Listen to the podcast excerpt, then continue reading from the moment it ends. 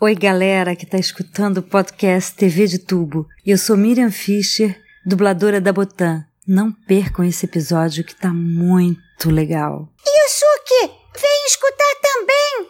Vem logo, Yusuke! E aí, velhos e velhas, eu sou o Caio Hansen e você está no podcast TV de Tubo, podcast que faz parte da revista Jogo Velho. E aqui comigo no sofá apertadinho. Oi, eu sou a Sora. Aqui é Eide Tasaka, o velho. Diretamente de São José de Seredó, Ítalo Shanka. Ajeita o bombril aí na antena da TV que a gente vai falar de Yu Yu Hakusho. Me dê sua força, pe... Hora de morfar! Cruze, cruze, cruze!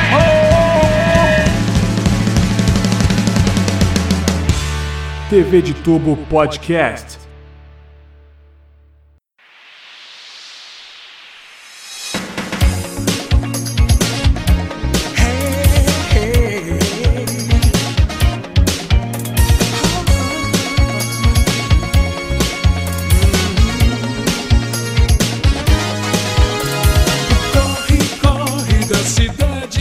Tinha forma melhor de começar isso aqui, essa bagaça, se não fosse falando de Yu Yu Hakusho, um anime que foi muito tratado muito mal pela TV e tudo mais na sua época, mas que foi até hoje idolatrado por um público que cresceu nos anos 90 ali, no final dos anos 90, assistindo animes na manchete. Porque cresci, sou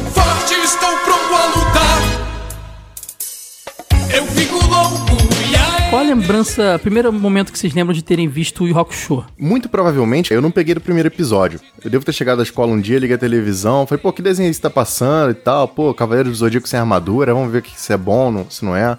E viciei. Mas eu não, não lembro exatamente o primeiro episódio. Eu sei que muito pouquíssimo tempo depois, eu tava saindo da escola correndo, assim, já não andava mais.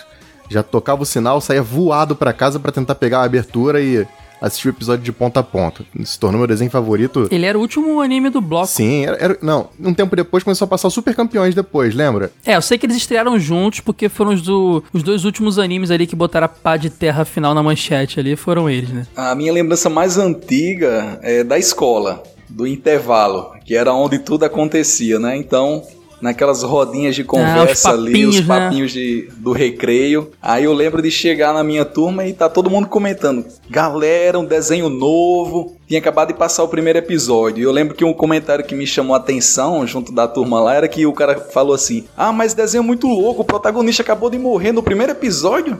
Aí pronto, ficou todo mundo curioso pra saber que desenho era esse e o, o comentário era geral. É um desenho pra uma galera mais madura, vocês têm que assistir, tem que ser descolado. Exatamente. É, aí pronto. Chegando em casa Era no outro dia, todo dele. mundo tendo comentado como é que foi o primeiro episódio, eu corri pra assistir o segundo e foi paixão à primeira vista. E rolava um lance nos recreios mesmo que era, era igual a fofoca de, Fofoquinha, de- das né? mães de, de, de novela, sabe? Cara, Aham. você viu o final da luta, cara, quem vai ganhar, cara? Será que vai ser o Toguro ou o Yusuke? Cara, o Toguro conseguiu fazer mais de 100%. Cara, era assim.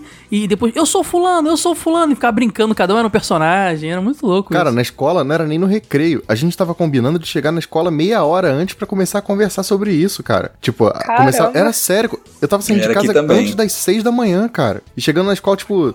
6h40, 6h30, assim, pra começar a conversar antes da aula começar, porque, sabe, tinha que botar aquilo pra fora. Você viu e começar a teorizar e tal. Nossa, é, o vício era muito forte nesse período. A gente buscava o, no- o novo Cavaleiro do Zodíaco, né, cara? Não tinha jeito. A gente tava meio que órfão ali. Acho que a gente tava vendo o final da série. Eu já tinha acabado o Poseidon, não sei. Mas a gente tava realmente buscando o novo Cavaleiro do Zodíaco. Eu assistia Sailor Moon todos os dias. Era uma coisa obrigatória na minha vida, sim. Então, um dia, de repente, Sailor Moon acabou e começou o Shurato. Aí eu achei aquele anime tão interessante. E olha, eu comecei a assistir, eu gostei tanto dele. Aí eu fui acompanhando. Como ele tinha aquela matemática meio sobrenatural, assim. Eu achei muito legal. Nunca tinha visto um anime assim. Não, mas Sora, tu falou de Shurato, tá falando de Hakusho. O, o, Eu falei o Hakusho em vez de Shurato? Eu po- eu posso ter confundido. tu, tu- tu trocou o nome.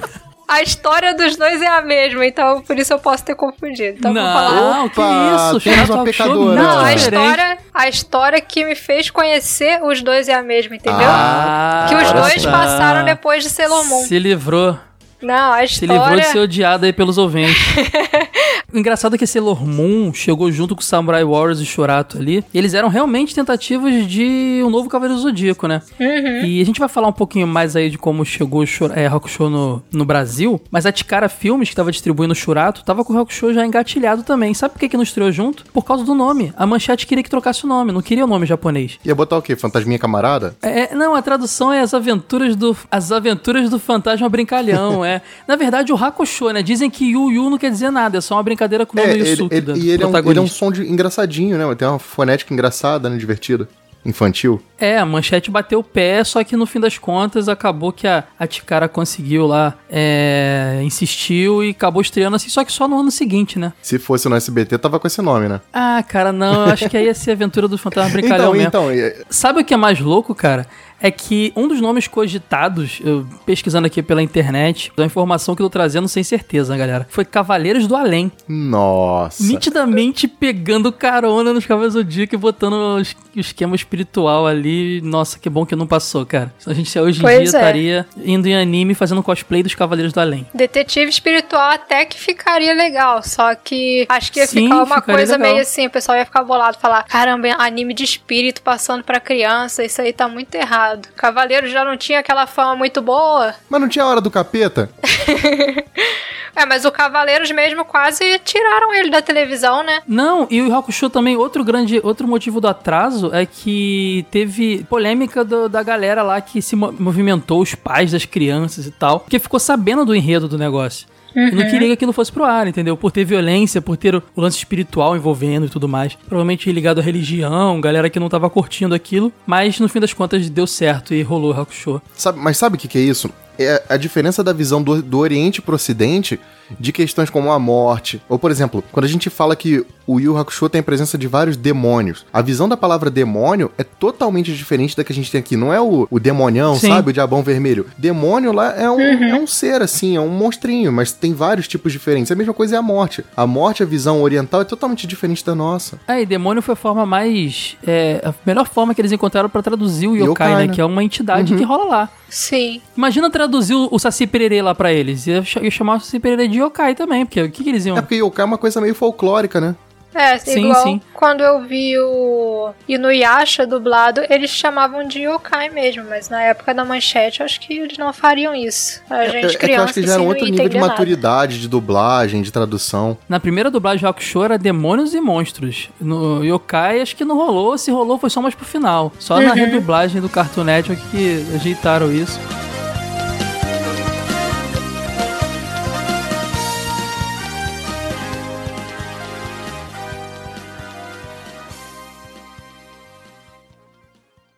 Ah, me lembrei. Eu fui atropelado e morri. Mas o que eu tô fazendo aqui? Ah, será que eu virei um fantasma? Pimpom, pimpom, pimpom.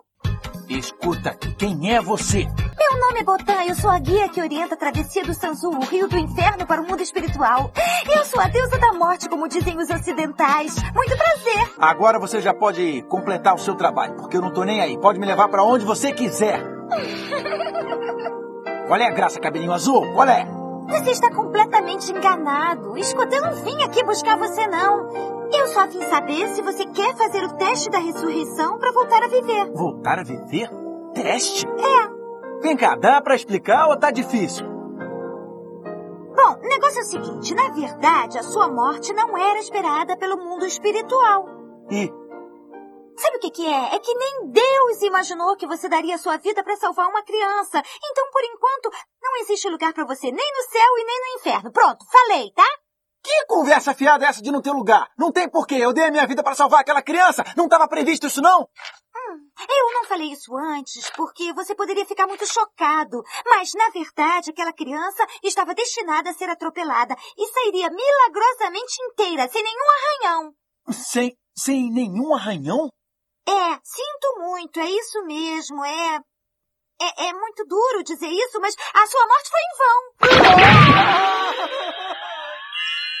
Ficou chocado, né? Ficou chocado sim! Mas olha, não fica bravo não, tá? Muita calma nessa hora porque você vai ter outra chance. E é muito simples, você só precisa fazer o teste da ressurreição. Você vai fazer? Eu vou sim.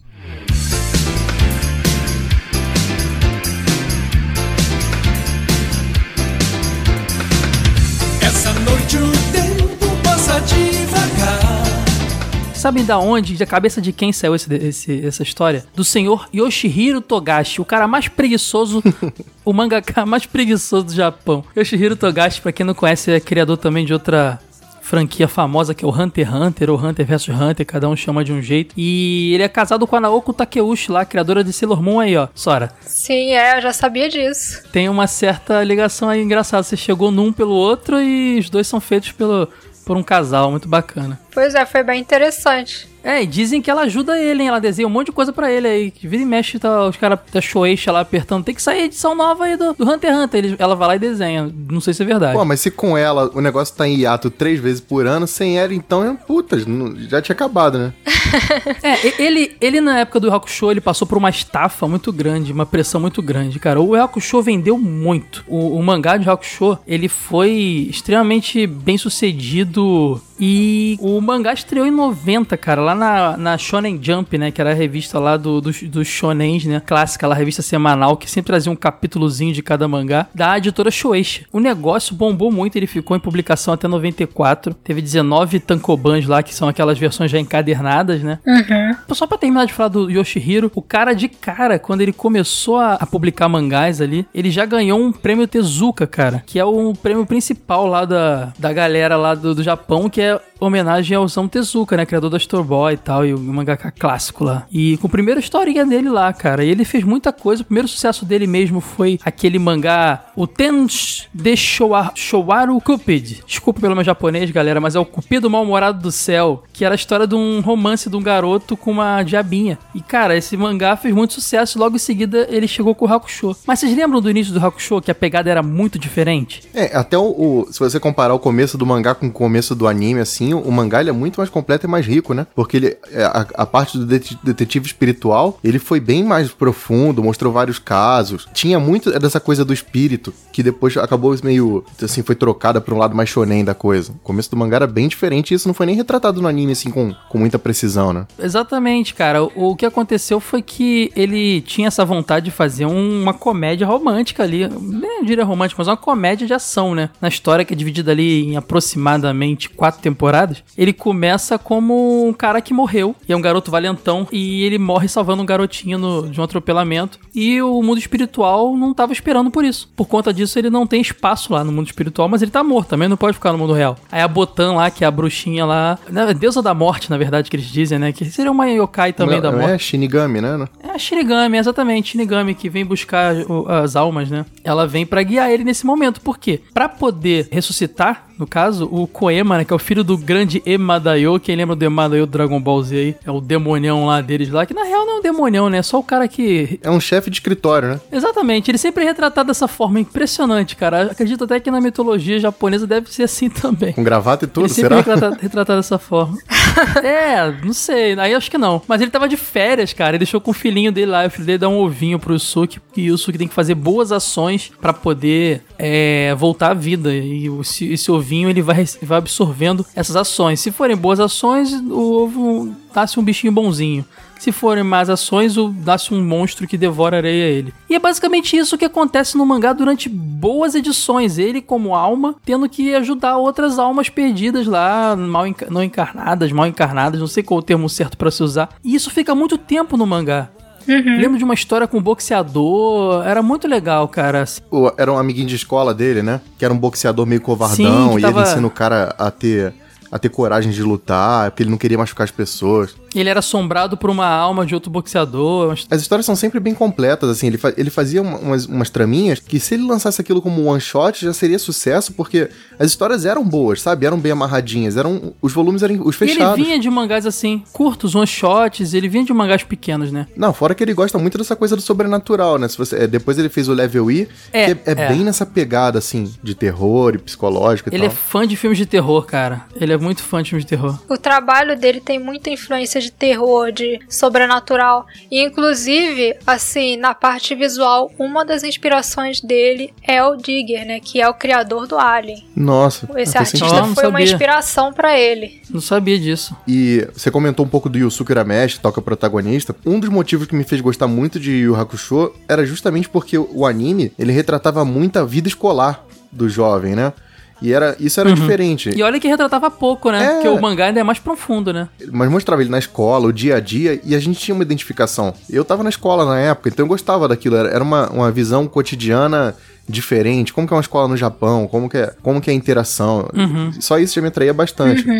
E tem outra coisa também que, pô, o Yusuke ele era um estudante, mas, bicho, ele era um estudante totalmente delinquente, né, cara? Completo marginal. Cara, muito, cara, de fazer pequenos delitos, assim, nesse nível, né? O cara era. É, ele, o Coabra lá, que era inimigo dele lá, era outro cara também que depois vira amigo, né? Era outro gangsterzão da escola. Ele era o estudante que a gente queria ser e não podia. Você queria, você queria ser marginal, Ítalo? Eu queria, só que a minha mãe trabalhava na escola que eu estudava, eu não podia ser Yusuke, não. É, aí complica. Essa é a desculpa, ele não tinha coragem, a desculpa dele é que a mãe dele trabalhava lá. Mas, cara, o, então, como a gente tava dizendo, o mangá ele é bem mais longo, né, nesse período dele, é detetive espiritual, não detetive espiritual, mas como alma fazendo boas ações ali. No, no anime, isso dura aproximadamente uma semana de anime. Cinco dias ali do, iniciais do anime, se estreou na segunda, na outra segunda já, já acabou essa fase. Eles pulam muita coisa, eles contam só o necessário até a ressurreição dele, e é quando chega a segunda fase, que é a fase detetive espiritual, que é quando ele recebe a missão ali dele de, de resolver outros casos, né? Pô, você ressuscitou, mas você vai trabalhar pra gente. Tem um preço pra isso. Ele começa, mesmo vivo, a resolver alguns casos ali sobrenaturais. Não por Tóquio, né? Quase que pelo bairro dele ali, é uma coisa bem, bem pequena. Ele não chega a fazer grandes viagens, não. É igual Power Rangers, né? Só acontece as coisas em Alameda dos Anjos. Exatamente. E aí começa a porradaria pra valer, né? Esse pra gente, só pra elucidar, é que ele agora trabalha pro mundo espiritual, né? Que o desenho traça que existem três mundos. Que é o mundo dos homens, o mundo dos demônios e o mundo espiritual. Já que foi o Koema que ressuscitou ele pelo mundo espiritual, então ele agora vai tratar de resolver pendências com espíritos ou com demônios que estão aterrorizando a Terra. Daí vem o termo detetive espiritual. E é, por isso que ele começa a resolver Sim, sim. pequenos casos. Até imagino que seja o seguinte: pode ser que tivessem casos, no, assim, minha visão, não sei, ele nunca retratou isso, mas pode ser que tivessem casos no mundo inteiro e tivessem vários outros detetives, sabe, simultaneamente.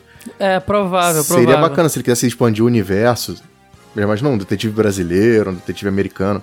Bacana pra caramba. E isso, isso é explicado mais pra frente na fase do, do, do Sensui, né, cara? O Sensui é o segundo vilãozão lá, que a gente vai chegar lá. Ele é um ex-detetive espiritual, que acaba se revoltando contra o mundo espiritual, então... é, mostra que o Yusuke realmente não foi o primeiro e provavelmente não era o único. Mas, esse, cara, isso foi uma coisa que quando chegou no anime eles deram esse pulo, porque a própria Shueisha já tava bem, bem irritada com essa fase. Ela queria mexer no trabalho do, do, do Togashi, ela queria que ele fosse pra um caminho mais Dragon Ball Z do negócio, sabe? Que até o próprio Dragon Ball passou por essa mudança também, ele foi daquele primeiro anime bem mais cômico pra uma coisa de porradaria. A Shueisha adora botar no, nos, seus, nos seus mangás ali da Shonen Jump um torneio. Porque é isso que vende pra molecada, né, cara? A galera quer ver porrada e comprar o bonequinho pra fazer porrada em casa.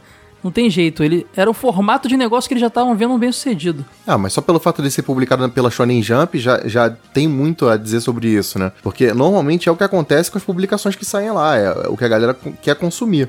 Até hoje é assim, né? Pois é. E o Shihiro até que foi, foi bem rebelde em tentar segurar isso, mas não, não durou muito. Ah, mas, mas até a porradaria dele, ela não é uma porradaria gratuita. Por exemplo, as primeiras sagas são. Ele como detetive. A primeira saga é recuperando os três tesouros, né? Que é quando ele conhece o, o Kurama e o Rie, a gente vai chegar lá na parte dos personagens. Mas você vê que já ali ele envolve um, todo um drama pessoal do Kurama, de, de autossacrifício pra salvar a pessoa que nem é a mãe dele de verdade. Depois, mais pra frente, tem aquela- aquele arco da Yukina. Então, não era porradaria gratuita. Ah, não, tem que derrotar ele por, por Não, puramente não era, derrotar. Ele, ele, ele conseguiu botar um plot emocional ali. Isso é, já faz, só disso já faria diferente. Digo até que ele começou a, a apresentar um esquema de luta diferente do que a gente viu em outros animes, cara. Que era uma luta mais, uma luta mais estratégica, né? Às vezes você via um inimigo, ele, por exemplo, tinha três tiros que ele podia usar num dia, que era o limite do Leigan dele até um período do anime. E coisas, às vezes ele era mais fraco que outro cara, mas ele pensava no ambiente que ele tava, no cenário, o que, que poderia ajudar ele a vencer o cara. Isso é uma coisa que depois no Hunter x Hunter a gente vê ele aprofundar mais. O Hunter x Hunter é basicamente um, um- muito menos porrada e mais estratégia, Sim, é né? muito estratégico. Isso que é muito louco. Então você vê que o Togashi curtia isso. Ele era um cara que adorava jogos de tabuleiro. Era o, era o hobby principal dele. Então a gente pode colocar aí é, isso como uma influência, né? O cara que curtia esses jogos de estratégia de tabuleiro, ele gostava de colocar nas lutas dele. E é isso que eu acho que era o grande diferencial do Rock Show, cara. Eu acho que era o fato das lutas não serem só. Eu fico, eu fico mais forte, fico mais forte. É, ah, exatamente, pode, exatamente. dois. N- Não querendo criticar o seu Cavaleiro do Zodíaco amado, amado e idolatrado, mas não era aquela coisa do vou levar meu cosmo até o limite. Não era só questão de superação, também era questão de estratégia, também era questão de sorte. Vários fatores eram levados em consideração. Ah, tinha aquela questão automotivacional, por exemplo, ele sempre tinha o apoio do Kuabara ou da Keiko, e, e, sabe, ele buscava força dentro de si. Sim. Ele tinha uma motivação em outras pessoas pra lutar. Ele era, uma, era uma, um emocionalmente mais complexo do que a gente já estava acostumado. É, cara, e também tinha aquele lance, né? É, eu acho Cavaleiros incrível, tem um carinho muito grande, mas eu admito que em roteiro o Hakusho ganha em muitos momentos. Quase que no anime inteiro o roteiro é muito bem desenvolvido, as lutas são muito bem desenvolvidas, é muito bacana. Daqueles animes que passavam na manchete, pegando eles como referência, eu acho que o Yu Hakusho era o que tinha uma trama mais profunda mesmo, assim, mais complexa. Ah, e da questão dos personagens, provavelmente o Yu Hakusho foi o que conseguiu levar mais profundidade pra cada um deles. Porque não bastasse o plot inicial e eles terem todo um background construído, assim, é, relações e pessoas próximas, todos eles evoluíram de uma maneira muito perceptível ao longo dos 112 episódios do anime. O personagem que termina era bem diferente do cara que começava. O próprio Kuwabara, assim, que era- ele era o cara da, da, da tirada cômica no começo, ele termina como um personagem ainda engraçado, mas um cara que teve papel essencial na história, sabe? Ele, ele não era só alívio cômico. Os personagens evoluíam, e isso também era muito bacana. Vou deixar pra trás a escuridão.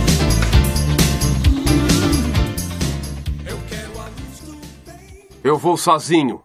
O que é isso, Coabra? Não faça isso! Ele tá querendo morrer de qualquer jeito. Kuwabara, será que você não parou pra pensar um pouquinho? Caro Koema, você apostou sua vida na vitória de Uramesh e agora eu faço a mesma coisa apostando a minha própria vida. Não, Kuwabara! A flor tem que ser de cerejeira e o homem tem que ser Kuwabara.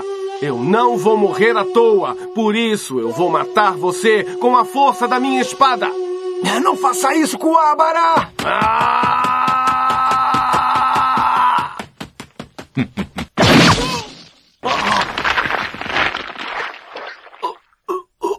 Uramesh, você.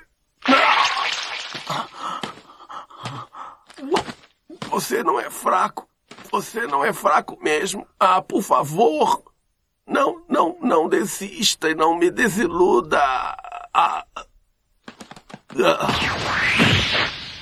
Coabra, reaja! Coabra, reaja! Como é? Agora está disposto a me enfrentar? Só um não basta?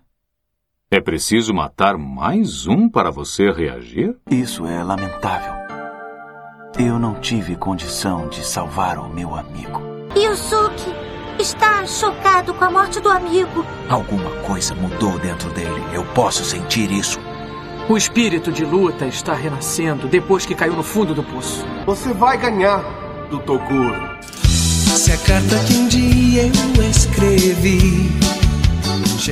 Como eu tava dizendo, a Manchete estava alucinada querendo achar o novo Cavaleiro do Zodíaco. Tinha tentado com Samurai Wars, com Sailor Moon. E aí ela chegou lá pra Tikara, que trazia os tokusatsu mais famosos aqui. É, Jas- Jaspion, Changeman, ainda quando era Everest Film, depois virou Tikara. Entre outros, Flashman também foi por ela, Kamen Rider Black RX, entre outros. Ela chegou a trazer dois animes também pra gente, que foi o Shurato e o Hakusho. Como eu expliquei, o Shurato entrou na grade primeiro. Engraçado a Manchete encren- encrencar com o Yu Yu Hakusho, mas não encrencar com o Shurato, né? Dois nomes não comuns para a língua portuguesa. Acho que é porque o Hakusho realmente tem essa di- dificuldade de pronúncia. Yu Yu Hakusho. É, acho que Shurato ainda é um pouquinho mais fácil de falar. Yu Yu Hakusho. A gente acaba falando Yu Yu Hakusho, Yu Hakusho acaba virando um Yu só. Mas o, aí acabou que Yu Hakusho estreou um ano depois do Shurato, 97, e foi um sucesso muito grande, porém chegou no momento que a Manchete estava em declínio já, né? Chegou junto com os Super Campeões. Uhum. A Manchete di- diz as lendas aí, é, pelos textos que eu encontrei, que ela não conseguiu quitar a última temporada de Yu Hakusho. A Tikara liberou pra pagar depois e nunca foi pago, entendeu? Foi uma situação bem complicada. Aconteceu até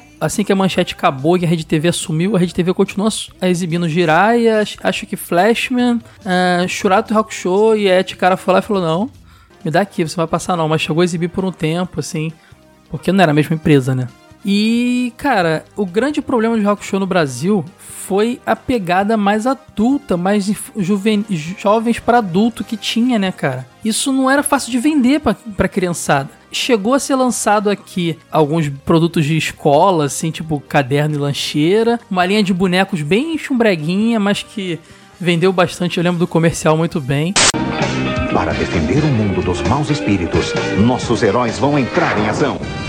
Yusuke, Kuwabara, Riei e Kurama.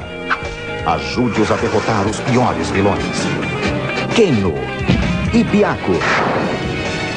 Você vai rir e se emocionar com essa turma. Yu Yu Hakusho da Estrela. Tão legal que virou brinquedo. Um amigo meu tinha todos os bonequinhos, quatro bonequinhos.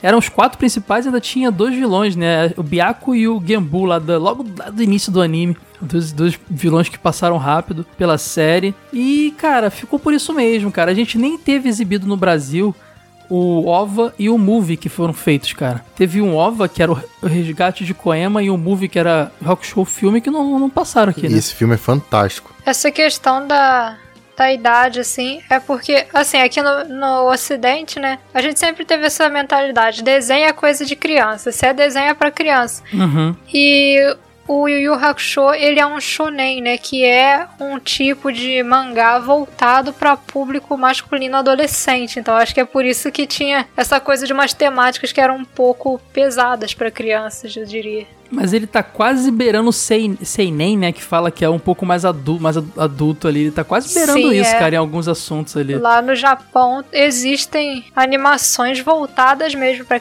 pra adulto, adolescente. É, tem o shoujo, que é pra meninas, né? Também vai por gênero, muitas vezes separam por gênero também. O shonen pra adolescentes meninos, a shoujo é pra meninas. Essa besteira que a gente sabe que uma grande bobeira, eu sou fã de um monte de shoujo, um monte de menina é fã de um monte de shonen. Mas eles tinham essa, esse esquema de dividir também. E o anime teve umas mudanças, né? Pô, o, o famoso cigarro do Yusuke que ele fumava o tempo inteiro, virou uma balinha que ele mastigava, né?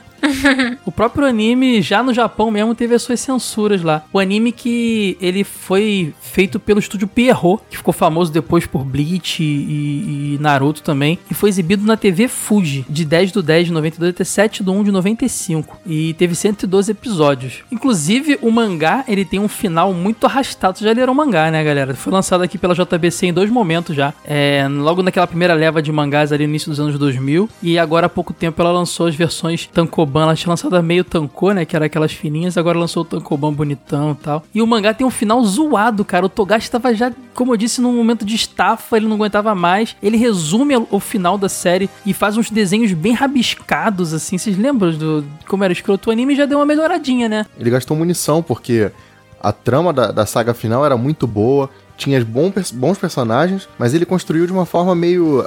Eu não vou nem falar preguiçosa, mas foi apressada mesmo. Tanto é que no mangá, isso deve durar o quê? Eu acho que um, um ou dois volumes, se eu não tô enganado. No anime também não dura muito, acho que são no máximo 10 ou 10 episódios, talvez, não é isso? Por volta disso.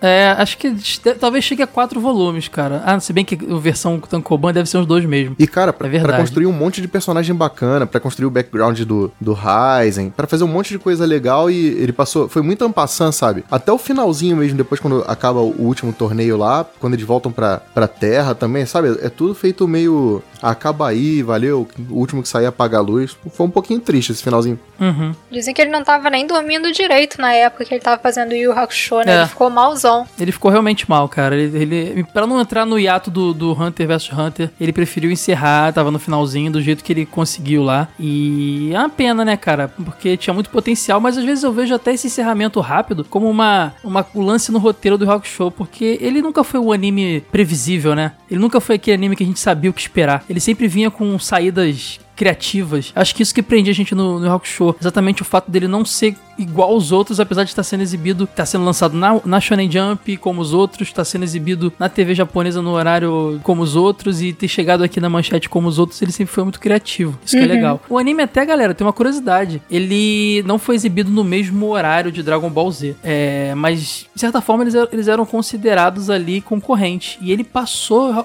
Dragon Ball Z em audiência. O anime Dragon Ball Z chegava ali até é, 16 pontos de audiência, mais ou menos, ele chegava a 19. Caramba. Tudo bem, repito, não era o mesmo horário. Isso conta. Mas o fato de estar tá batendo mais pontos de audiência do que o grande sucesso da época, que era o Dragon Ball Z, já naquela sua fase final lá, é, é uma coisa muito interessante, né?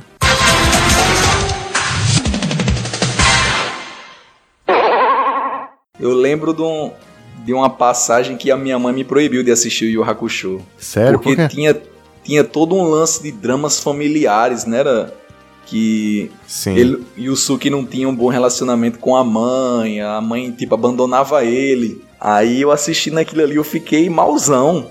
Como é que pode uma mãe deixar o filho desse jeito, o cara jogado aí... Aí eu cheguei na minha mãe pra comentar, mãe, você não vai fazer isso comigo não, né? Aí comecei a explicar o que tava acontecendo no desenho. Você fica assistindo essas coisas que não pode. Isso aí que é num filme, num filme. Aí eu fui dizer ela que era num desenho, ela pirou.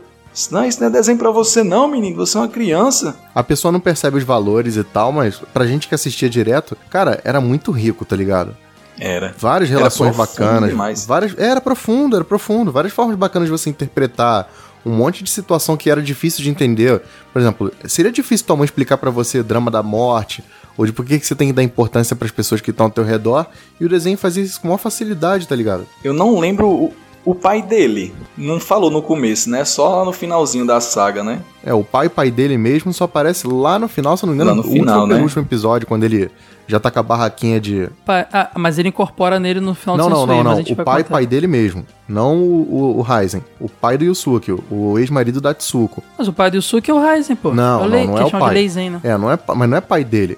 É antepassado dele. O pai dele é o marido da Tsuko Urameshi. Ué, mas, no, mas no mangá fala que, que ela encontrou com o demônio e ele possuiu Não, não, é- não foi é- ela. Foi uma, foi uma antepassada dela. Ah, entendeu? tá. É, o- eu- O pai de verdade então não aparece não, né? Aparece, aparece. No anime eu acho que ele não aparece, ele aparece no mangá. Quando o Yusuke termina a saga lá, ele compra uma barraquinha de lamen pra ele trabalhar sozinho, vendendo lamen. Aí a, a Tsuka aparece assim no fundo e aparece o marido dela assim. Aí ele fala: "Nossa, como o nosso moleque cresceu, né?" Aí ela fala assim: "É, Ah, é mas nem verdade, chega perto caramba. dele que ele, ele mata você em um segundo." Aí ele, É ele conversa sobre o casamento, aí ele fala: "Eu te batia, mas era por amor." Uma relação, sabe, toda Eu achava muito pesado pra, pra época. A minha idade, 8 anos, 9, 9 anos. E você ficar pensando, por exemplo, na morte. Ah, e os amigos. Olha como os caras sentiram falta dele agora. A família, a mãe dele não cuida dele, ele não tem pai. Aí minha mãe pirou. Disse, não, você não vai assistir mais não.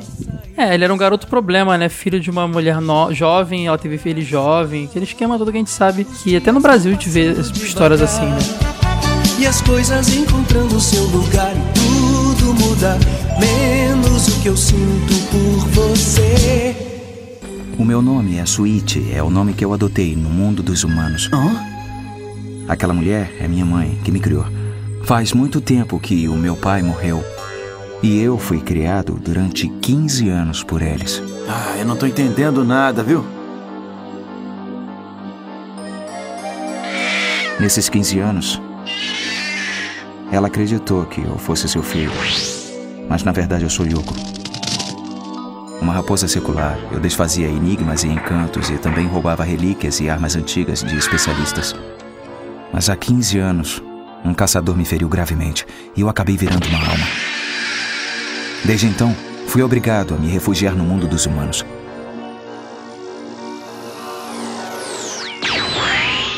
Sem forças, só restou me apossar da vida que estava sendo gerada por um casal. Achei que 10 anos seriam suficientes para restabelecer a minha força sobrenatural e sumir da vida do casal. E por que você não fez isso?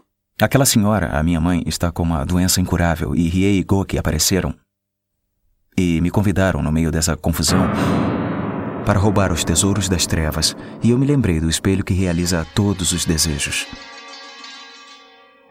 E daí? Yusuke, eu preciso salvá-la usando esse espelho, entende? Se isso der certo, devolverei o espelho, irei até o rei Ema para ser julgado. Mas por que você está agindo desse jeito, Kurama? Por quê? Eu não sei, mas de uma coisa eu tenho certeza, eu reconheço que ela me tratou muito bem. Sem saber a minha identidade, me criou como gente depois que ela adoeceu. Eu refleti bastante e queria expressar toda a minha gratidão, Yusuke. E por que está contando isso pra mim, Kurama? É, Eu queria que alguém ouvisse a minha confissão. E você é a pessoa que mais confiou em mim. E quando ele chegou no Brasil, provavelmente por, por todo essa, esse atraso, esse problema todo, ela não, a dublagem do anime não foi pra Gota Mágica como era tradicional de todos os outros, né? Foi parar na Audio News, um estúdiozinho pequeno aqui no Rio de Janeiro, onde eu tô nesse momento, e foi dirigida pelo Marco Ribeiro, que era o dublador do Jim Carrey na época e tal, Tom Hanks, e ele fez o próprio Yusuke. E, cara, eles fizeram um trabalho primordial nessa dublagem, cara. É épica. Acho que é a coisa mais lembrada, né? É a dublagem, né? É de longe a minha dublagem favorita. Porque o, os dizeres lá, os, os bordões dos caras no desenho, eles foram pro nosso cotidiano na época, né? Então, se você queria xingar, tinha que ser na língua Yu Yu Hakusho. Sabe o que rolava também? Como eu disse, o negócio atrasou pra caramba. O merchandising tava difícil de negociar. A manchete tava mal das pernas. Então, a dublagem ficou um pouco uma vista, vista grossa pra dublagem né? da parte da, da Ticara. Exatamente. E aí, cara, o que acontece? Os caras tiveram um pouco mais de liberdade aqui no Rio de Janeiro. E eles não tinham aquele ranço, não vou dizer ranço é a palavra ruim, mas aquela aquele formato tradicional de anime. O que, que tinha sido dublado de anime aqui no Brasil? Acho que nada. Talvez o Speed Race lá nos anos 60, não sei. Então, aqui no Rio que eu digo, né? Falei Brasil, mas é Rio. É, então o que acontece, cara? É, os caras tiveram uma liberdade de fazer aquilo ali do jeito que eles acharam legal fazer. E eles colocaram é, várias coisas ali na, na dublagem para, como dizem, adaptar de verdade, né? Sentiu firmeza? Parece o Popó. Isso é uma ordem, Trapizomba. Você ouviu, né? Eu prefiro mesmo é cantar. Ah, eu tô maluco. Eu sou duro. Agora sim, agora ele foi pra cucuia. Se o papai souber que os objetos foram roubados, aí beijinho, beijinho, casco de mim, já pensou? Então, Botan, vamos dar um rolé, né? Vambora. Ah, que maravilha, ele fez igual o Guga, vocês viram? Ai, caramba, fica lá onde o Judas perdeu as botas. É tipo assim, pega mal, né? Eu, campeão, com esse negócio na cabeça pra lá e pra cá. Fala sério. É, o que, o que, o que, o que? O que, que é isso, Kurama? O que você tá dizendo com isso, hein? Ô, ô, ô, Uramesh é o terror! Cala a boca, sua besta quadrada, cala essa boca! Para o bonde que Isabel caiu. Eu não quero saber dos seus ancestrais, filhote de cruz credo! Ah, você que pegou esse controle, aprendiz de chupacabra! Aí, garoto, eu ia pra galera, né? Vem cá, e por acaso você sabe quem é esse comédia aí, ô Botan? Limpe essa bodega, já falei! Ué, você não disse que não queria ajuda de ninguém, seu pastel? Agora fica aí, vai, se vira! Escuta aqui, o seu salva-vida de aquário! E parece o cão chupando manga. Eita, você não larga do meu pé, menina, parece chulé. Ai, ai, ai, mata o papai! Mas esse moleque é um Zé Goiaba, hein? Ai, minha santa da garupita! Você tá com um popozão, hein? Alô, muita calma nessa hora! Ah, onde eu fui amarrar meu burro, ora? Gírias da época, tipo, ah, eu tô maluco. Tinha até funk, né? Desse jeito. No torneio lá você via lá o pessoal torcendo pro vilão Toguro. Era, ah, eu sou Toguro. Cara, isso era demais, cara. A gente tava sentindo aquele negócio como se fosse é, muito mais palpável, mais real pra isso. gente, porque tava falando nossa linguagem. Isso era muito legal. Ah, não só a nossa linguagem. Tinha umas expressões ali que, por exemplo, eu não conhecia. Tem uma que ele fala, não, peraí, peraí, para o bonde que Isabel caiu. É muito gira de velho, né, é, cara? cara? Gente mais velha que a gente. Eu acho que foi justamente essa, tipo, ah, vamos chutar o balde e ver que bicho dá. E foi justamente isso que se tornou diferencial, porque é a dublagem mais lembrada de anime até hoje, sem, sem dúvida. Ele chegava assim, para o mundo que eu não me chamo Raimundo, uma coisa desse tipo. o tererê, cara, o tererê no torneio, o tererê, o tererê, que era outro funk da época também. Cara, isso era muito Rio de Janeiro, inclusive. Rapadura é doce, mas não é mole não. Exatamente. Tô na área, se derrubar é pênalti, era, era muito massa. Era, isso tinha tudo a ver com o Yusuke, né, cara, com aquele cara debochado que ele era. Um completo maloqueiro, né? Exatamente. Como eu chateei um amigo de infância com, com as minhas duas favoritas do anime, que era Ô, oh, seu pintor de rodapé. E o outro era, ô, oh, seu, sal... é, pro Koema, seu né? salva-vida de aquário. Eu achava isso show demais. O Koema tinha um demônio lá, um diabinho, que era o grande escudeiro dele lá, que devia ter algum nome em japonês. Jorge Saltome. Ah, então o nome, o nome no Japão era esse? Era Saltome. Aí o cara viu Saltome e ah, vamos botar São Tomé e ficou... É, cara, virou Jorge Santomé. Era, ô Jorge, não sei o que lá. Ô, diabo, ô diabo, ô chupacabra. Lembra que ele falava chupacabra? Chupacabra. Chupacabra, cara, porque era a época do chupacabra. Então, cara, tu tava lá vendo no Gugu, domingo de dia, um documentário inteiro sobre a busca pelo chupacabra, não sei o que lá. Aí tu botava segunda-feira no Rock Show ele, ô chupacabra, vem cá. Cara, era muito engraçado isso, cara. Era demais, cara. A dublagem era espetacular. E o humor que o Rock Show tinha que pedia também, né, cara? A sacada da, do estúdio foi, foi incrível. Não, é, é uma forma de transpor um senso de humor que não é nosso, né? Porque na verdade no original deve ser um monte de piadinha contextualizada pro idioma japonês e que a gente provavelmente não entenderia se fosse ao pé da letra. Foi muito Exatamente. legal, muito legal. Uma parada similar que a gente vê hoje em dia, eu não é, por exemplo, nos Simpsons, sempre que você vê o Homer Simpson assoviando, ele tá assoviando o hino do Flamengo. Eu não sei o que ele Uhum. assovia no original, mas provavelmente seria uma coisa que a gente não entenderia. É- é- Esse tipo Uhum. de transposição é, é um que é mais na dublagem, né? É, os caras falam, eles, eles fazem um trabalho de adaptação, né? E não Verdade. só de tradução. A legenda que tem esse trabalho de tradução, mas a dublagem é adaptação. Isso é, é imprescindível. Ainda mais em humor. A gente não tinha um histórico de anime de humor. Tinha um Dragon Ball na SBT, mas fora isso, não tava. O resto era tudo ação, né? Então realmente era uma coisa nova. Eu tinha uma sensação com a dublagem, me diz se vocês também tinham isso. É muito comum ver o Rio de Janeiro dublar os filmes de Hollywood, os estúdios do Rio de Janeiro. Então, e não tinha muito esse lance que tem hoje dos dubladores fica- ficarem fazendo trabalhos em outros estados. Hoje em dia não tem mais negócio de Rio, São Paulo, que o pessoal vai pra tudo quanto é canto. Mas tinha as vozes do Rio, a clássica voz de Stallone e tudo mais, e tinha as vozes de São Paulo, que a gente via mais novela mexicana, anime, que eram até estúdios mais jovens, né? Que o do, do Rio, Herbert Richard era muito mais antiga. Vocês tiveram a sensação estranha ao ver o Hakusho, as vozes dos personagens dos filmes, tipo Jim Carrey, o Kurama, se não me engano, ele fazia também uns, uns jovens assim de filme. O, Riei Toguro era também era, Stallone, né? típica voz de garotinho. Era o Stallone, cara, pode crer. A Genkai era, era Marge Simpson, cara. Depois a dubladora até morre na redublagem, ela é trocada. Então, cara, essa dublagem foi espetacular, cara. E mais pra frente a gente acabou vendo outros animes vindo pro Rio. O próximo que eu lembro foi o Digimon, já na segunda febre dos animes. Mas começou a rolar mais isso. Mas na época era uma novidade incrível. Mas nenhuma com essa riqueza e diversidade Nada. do Yu Hakusho, né? Não, não, não, não. Nunca mais. Eu não lembro de outro trabalho tão, tão solto. Sabe qual que teve? Recentemente, o One Punch Man. Ah, pode crer, pode crer. Lembra bastante. É, eu acho até que eles pegaram o case do Hakusho como exemplo, assim. Tá nessa pegada de botar gíria, gíria de atualmente, tipo forninho caiu, sabe? Essas paradas assim. Tá nessa pegada aí.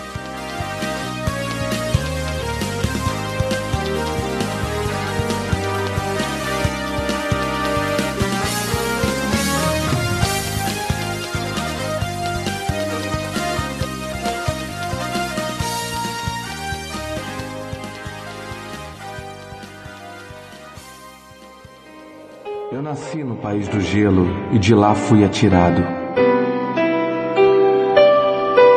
Valeu a pena ir até lá. Eu fiquei sabendo da minha irmã Yukina e fui para o mundo dos homens à procura dela. Eu me juntei à turma de Kurama e roubei o tesouro do mundo espiritual.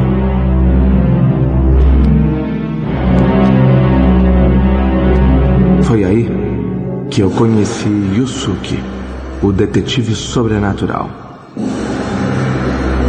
As pessoas mudam e eu também mudei um pouco.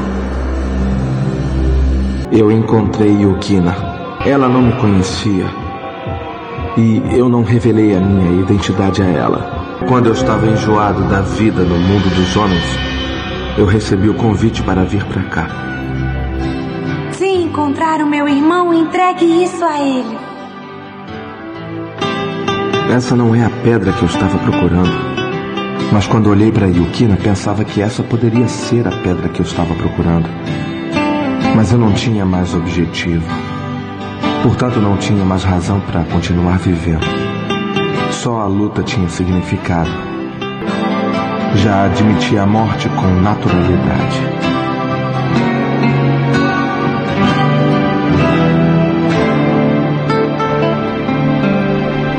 Não sabia, Rei. Eu não sabia dessa história. De todas as figuras que eu tive contato até agora, a sua é a mais comportada. Descanse em paz.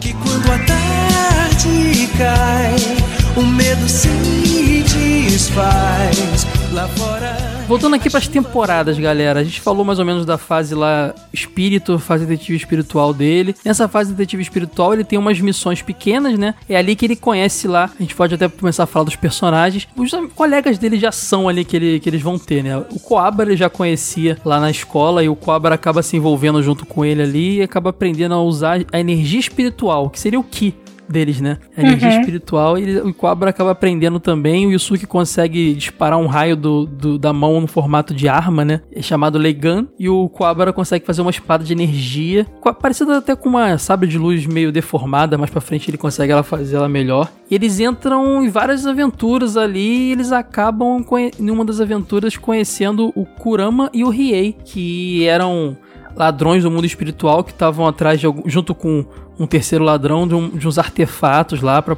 cada um tinha o seu objetivo nesse roubo desses artefatos no fim das contas os dois acabam se tornando aliados dele né Isso era padrão de desenho japonês, né? É, o inimigo que se torna aliado.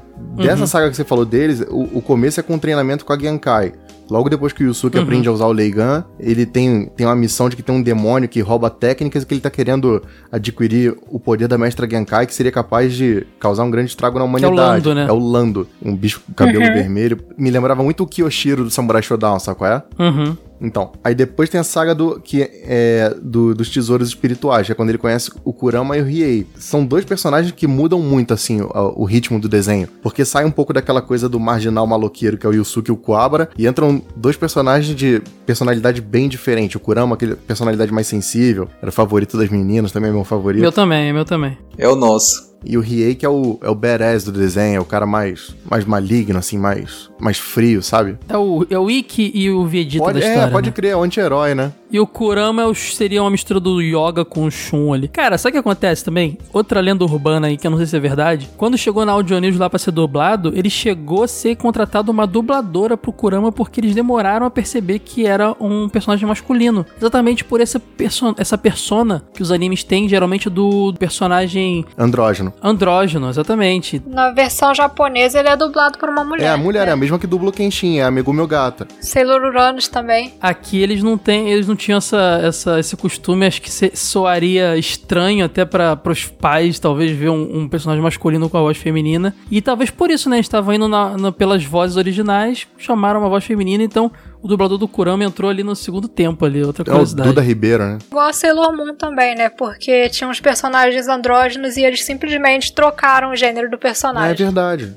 Pois é. E aí depois que eles se unem ali com o o Yusuke e o, Ri, o Kurama e o Riei, que começa o torneio mesmo. Tem uma outra aventura ali contra o Suzaku, Byaku, Genbu, que é meio que pra... serve pra ser a primeira aventura dos quatro juntos, né? Enfrentando monstros de verdade, assim, os caras grandões. É, é, exatamente. Depois tem o arco da Yukina. Tem o arco da Yukina também, verdade, que ela tá, que é a irmã do Riei que tá presa lá, ela é uma rainha do gelo, né, que fala, dama do gelo, uma coisa assim. E ela tá presa lá numa torre com os caras que ricaços lá, meio meio yokais que que apostam em lutas e tudo mais. Eles têm que enfrentar vários inimigos pra salvar ela. Ali que você vê um pouco da, da, da história do Riei, né, do, do que motiva ele tudo fazer tudo isso, que ele tem uma irmã e tudo mais. O Kurama a gente viu na, na própria saga que o Kurama entrou. Então, é é porque o Kurama não participa dessa saga, né? O Riei ele só é encarregado de entregar a fita pro Yusuke, mas ele não participa ativamente lutando. Agora, essa saga, bicho, ela é fantástica porque ela mostra o quanto o Yu Yu Hakusho era- não era um desenho feito é, exatamente pra criança. Os caras que você falou que eram milionários, eles estavam ali, sabe? O cara, ele fala assim: "Ah, a gente não tem mais, não tem diversão quando a gente tem dinheiro igual a gente tem aqui. Então a nossa diversão é ver o sofrimento dos outros, é fazer aposta em cima da vida da, da vida humana. É, é- mostra um lado totalmente perverso do ser humano e aí que você vê que o desenho não era indicado pra para faixa etária que a gente tinha na época pra assistir. Acho que a mãe do Ítalo tava certa. E é no final dessa, dessa mini fase aí que aparece o Toguro, né? Os dois irmãos Toguro, né? Que eram é, guarda-costas ali do, de um dos, dos chefões ali dessa temporada, dessa mini temporadinha. E eles ficam, ele fica fascinado com, com o Yusuke com Abra, mais pelo com o Yusuke até. E aí que vem a, a saga do torneio das trevas e é quando ele convida. É, o Yusuke e o Kuwabara são convidados a participar do torneio e juntos também acaba convidando o Kurama e o Riei, porque percebe a relação deles ali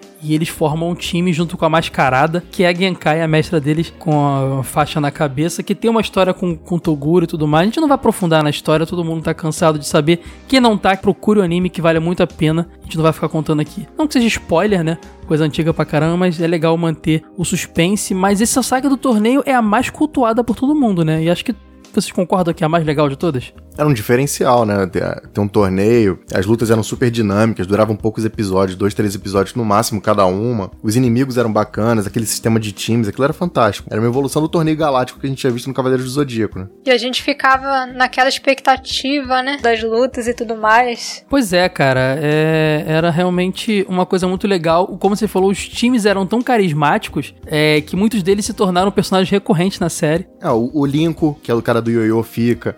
O Chiyu, que é o bêbado. O Jin, o Toya. Aí depois tem o Suzaku. Não, Suzaku não, desculpa. E o Shishi Akamaru, que aparecem lá no finalzinho, né?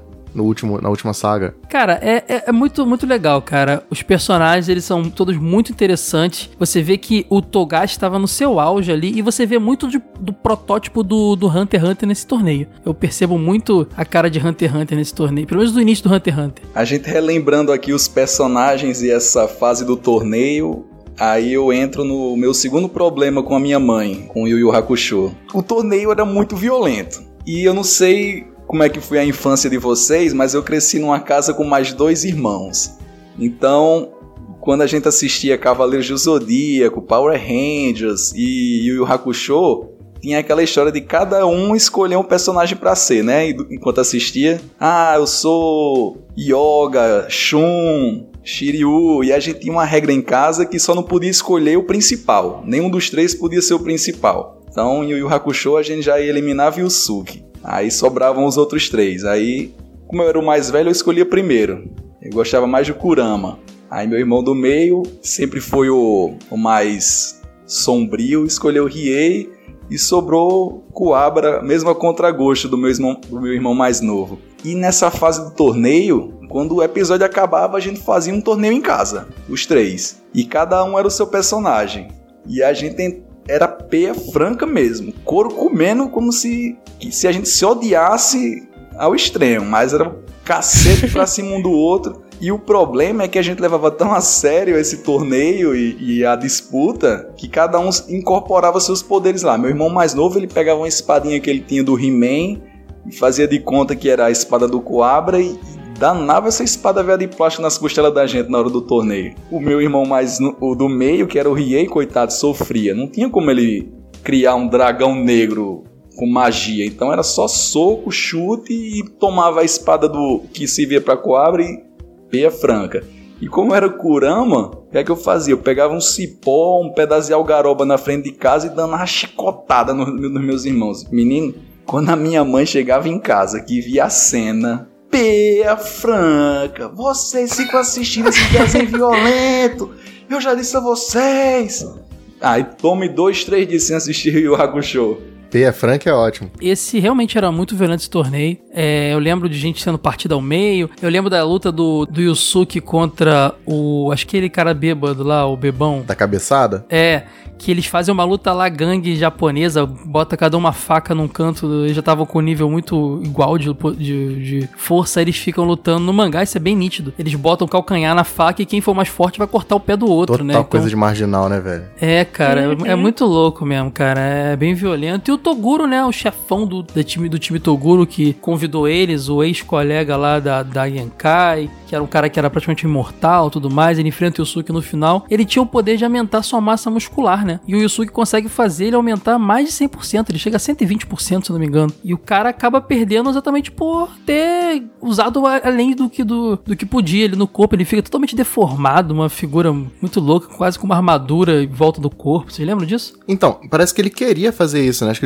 ele, ele entrou no torneio só porque ele queria alguém que pudesse forçar ele a exceder o limite. Muito bacana essa história. É, o cara não aguentava aguentava mais ser, ser imbatível, viver para sempre e tudo mais. E ele viu no Yusuke naquela, naquela fase anterior um potencial e fez de tudo pro cara entrar no torneio. É, ele, ele queria descansar, mas acho que ele não queria suicidar, né? Não era? Talvez fosse uma coisa assim. Exatamente. Ele faz a, o Yusuke despertar o máximo do poder matando a Genkai durante Fantástico, o torneio, né? que era um par romântico dele no passado. Eles tinham um relacionamento, de certa forma. Não fica bem nítido, mas é o que parece. Então tu vê que o cara já já tava num nível ali muito louco, ele só queria acabar com aquele sofrimento. Se liga, você falou de, coisa, de lutas violentas. Eu vou lembrar de duas aqui que são muito boas. É, no primeiro time lá, a primeira luta do Kurama, não sei se você lembra, é um cara que ele era muito mais fraco que o Kurama, mas ele decidiu usar a chantagem. Aí ele sequestrou a mãe do Kurama na terra, ele botou um, um, Ah, um pau sim, mandado sim, dele sim, pra sequestrar a mãe do Kurama.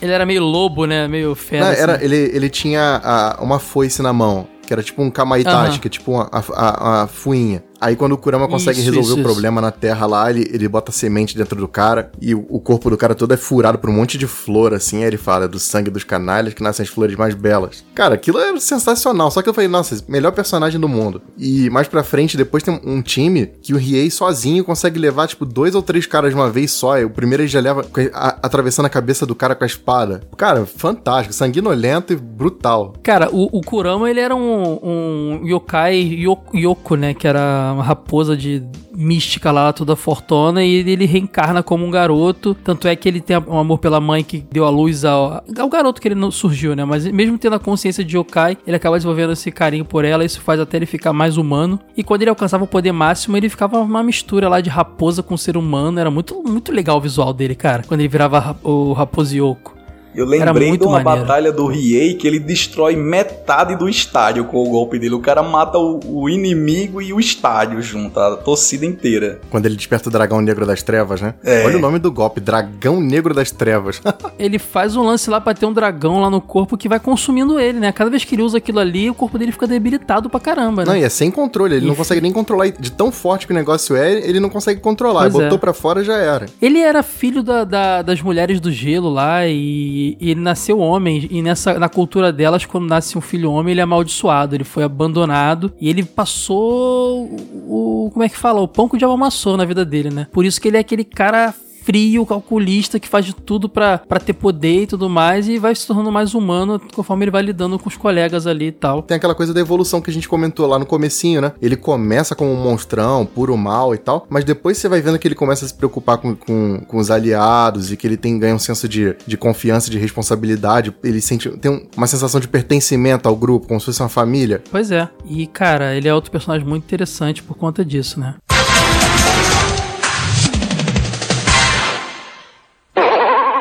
Bom, mas aí acabando esse torneio, aí vem uma segunda, aí sim uma segunda saga completa que não é tão lembrada com tanto carinho por todo mundo, mas eu gosto muito dela, que é a, a saga do Sensui, como a gente chamava, né? Que é muito interessante, ela ainda é mais estratégica do que a anterior, é menos porrada e mais estratégica. Só vê porrada mesmo no final, na luta final, que conta a história do Sensui, o Shinobu Sensui, que foi um detetive espiritual que o Koyama recrutou anteriormente. Ele era chamado de Dark Angel e ele fica amigo de, do, do Itsuki, né? Que é um yokai lá, que ele deveria ter matado. E ele acaba tendo em posse dele o Capítulo Negro, que é um VHS. Me lembrava muito, não foi da mesma época, acho que foi um pouco depois, mas eu associava muito com aquele filme O Chamado, sabe? Aham. Esse capítulo negro era um VHS que mostrava as maiores nojeiras da humanidade. O tudo que o ser humano é capaz de fazer. E ele percebe que a podridão, segundo o que ele constata vendo, não tava com os demônios do Makai, que é o mundo dos demônios, e sim com os humanos. E ele começa num lance louco lá de, de querer abrir o portal pro Makai para soltar os demônios, todos os yokais pro mundo dos humanos. E ao começar a abrir esse portal, que é aos poucos que ele vai fazendo, ele começa alguns humanos a terem habilidades especiais. E aí vira o time do, do Sensui, né? E era uma coisa até meio X-Men o negócio, sabe? Que eles vão tendo poderes, assim, é muito legal. E, cara, eu lembro de um personagem que ele tinha a mira perfeita. Ele pegava uma pedrinha no chão, dava uma um peteleco e furava a cabeça de quem ele quisesse, a distância que ele quisesse. Tinha um médico que podia recuperar parte do corpo. O que mais vocês lembram dessa, dessa temporada aí? Ah, tinha um menininho que, era, que podia trabalhar no jogo velho, que era o Game Master, que era viciado em jogos. Ah, ele conseguia fazer um ambiente de game, né? Tipo ilusão, assim. O pessoal entrava ele. Tinha o Gourmet, que era o cara que devorava os outros e que só serviu pra, pra fazer Pra o Toguro. é, né? só serviu pro Toguro voltar pro desenho, o Toguro menor. Tinha o Shimano, que é o cara que acaba traindo o Sensui e vira aliado da, da, da turma do Yusuke. Acho que ele controlava a água, não era, era? Acho que ele controlava a água. Tinha o próprio Itsuki, que era o, o, o braço direito do Sensui, que conseguia fazer aquele monstrão de sombra. É, ele era realmente um yokai, né? Acho que ele era o único, né, que era yokai, né? Que foi o cara que fez o, o Sensui começar Vê que não tem só gente ruim entre os yokais e tudo mais. E claramente ele tinha um laço homossexual com o Sensui, né? É, ficava bem nítido isso. Quer dizer, não ficava nítido, mas ficava bem subtendido o negócio. Cara, tu lembra como é que era a plot dele? Por que, que ele, eles ficaram amigos? Quando o Sensui ia matar ele, ele, pedi, ele pediu uma última coisa pro Sensui. Deixar ele ver o último episódio da novela Pode que ele crer. acompanhava. E era a novela que o Sensui via também. Eles viram a novela juntos e ficaram amigos. cara, e tipo, ele poupou o cara, assim. Muito, muito louca a história. Depois de passando por todos esse, essas, todos esses obstáculos, esses personagens, né? E era muito ruim porque o Yusuke não queria matar nenhum deles, eles eram humanos. Então ele sentia culpa por fazer essa. Quando ele matava yokais, ele não se sentia culpado, porque tinha todo aquele esquema, ah, os yokais são ruins, estão querendo destruir o mundo e tudo mais. Só que eles são humanos que estão indo na onda do Sensui, ele era quase um líder, um líder religioso, sabe? Então era muito interessante essa parte. Eles não queriam matar. E quando eles começavam a matar, tipo o menininho do videogame, por exemplo, tu vê a culpa que fica nos caras, sabe? O Suki começa a ficar maluco ali. E é ali que você começa a perceber que o Quabara fica um distante dos outros em, em poder, né? A gente ainda não sabe o que, que, que o Suki é de verdade. Ele é só um, um ser humano que virou detetive espiritual e adquiriu poderes. Mas a gente percebe que o Quabara vai ficando pra trás, mesmo tendo chegado no nível mais alto da espada lá dele. Só que no final a gente descobre que ele é necessário, porque é necessário a habilidade dele da espada lá da, da Leiken pra cortar a, a fenda pra abrir de vez o mundo pro Makai, né? E aí, é, no final das contas, ele acaba fazendo. O Sensui vai pra lá pro mundo do- dos demônios, lá pro Makai. E o Suki vai. Por aí que a gente descobre que o Suki, na verdade, não é, né, não é um ser humano, né? Exatamente. Ele é um, uma um mistura de um yokai com um ser humano, né? Uma bola boa que você levantou. Você fala que Yusuke matava yokais com tranquilidade, mas ele sentia remorso de matar um ser humano. Acho que o ponto de vista do Sensui era justamente esse.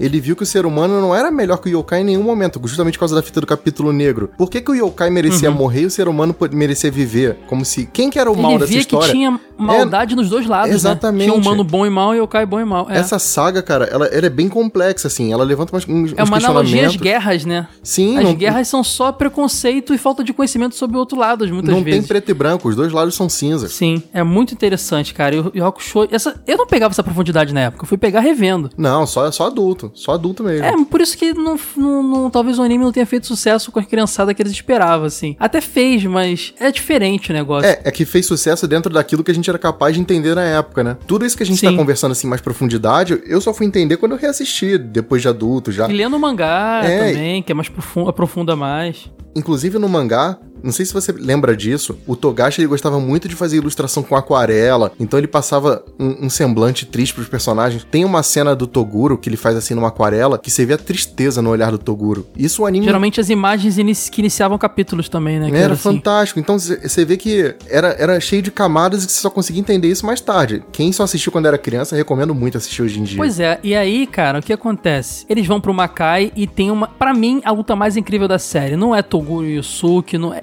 é Yusuke Sensui. Eles estão estancando na porrada pra ser, pra ser mais Rio de Janeiro. A porrada tá estancando, o negócio tá louco e vira Dragon Ball Z, cara. Porque, de repente, eles estão voando, entendeu? O Yusuke incorpora um demônio que ninguém entende quem é, cabeludo, parece tatuagens pelo corpo dele. E aí o Yusuke começa a jogar o cara pra cima e some, aparece lá em cima, dá uma cotovelada, o cara cai no chão, faz uma cratera imensa no chão. Aí ele desce enchendo o cara de... So cara, é Dragon Ball Z total. Ali é totalmente Sim, inspirado. é. Até aquele cabelão branco mesmo, igual os Saiyajins, Super Saiyajin nível 3 lá. Exatamente. Tipo, o Yusuke dá um chute, o cara voa longe, ele consegue voar a ponto de chegar antes do cara e dar outro soco. Ele detona o Sensui, ele consegue vencer o Sensui. O, o Itsuki aparece lá pra falar com o corpo dele, lá dizendo, não, ele vai viver pra sempre. Que o, o Itsuki tinha o poder de ir pro mundo das sombras, tipo uma outra realidade, né? Ele leva o corpo do Sensui pra ficar com ele nesse outro mundo. E acaba desse jeito, mas deixando uma plot aí que o Yusuke quer descobrir o que, que é aquele negócio que apareceu no corpo dele. O que é aquele poder de demônio maluco? E aí ele descobre que é o pai dele, no caso, o antepassado dele, que era o Ryzen, que na dublagem original era Leizen. E ele, na, na última temporada, vai investigar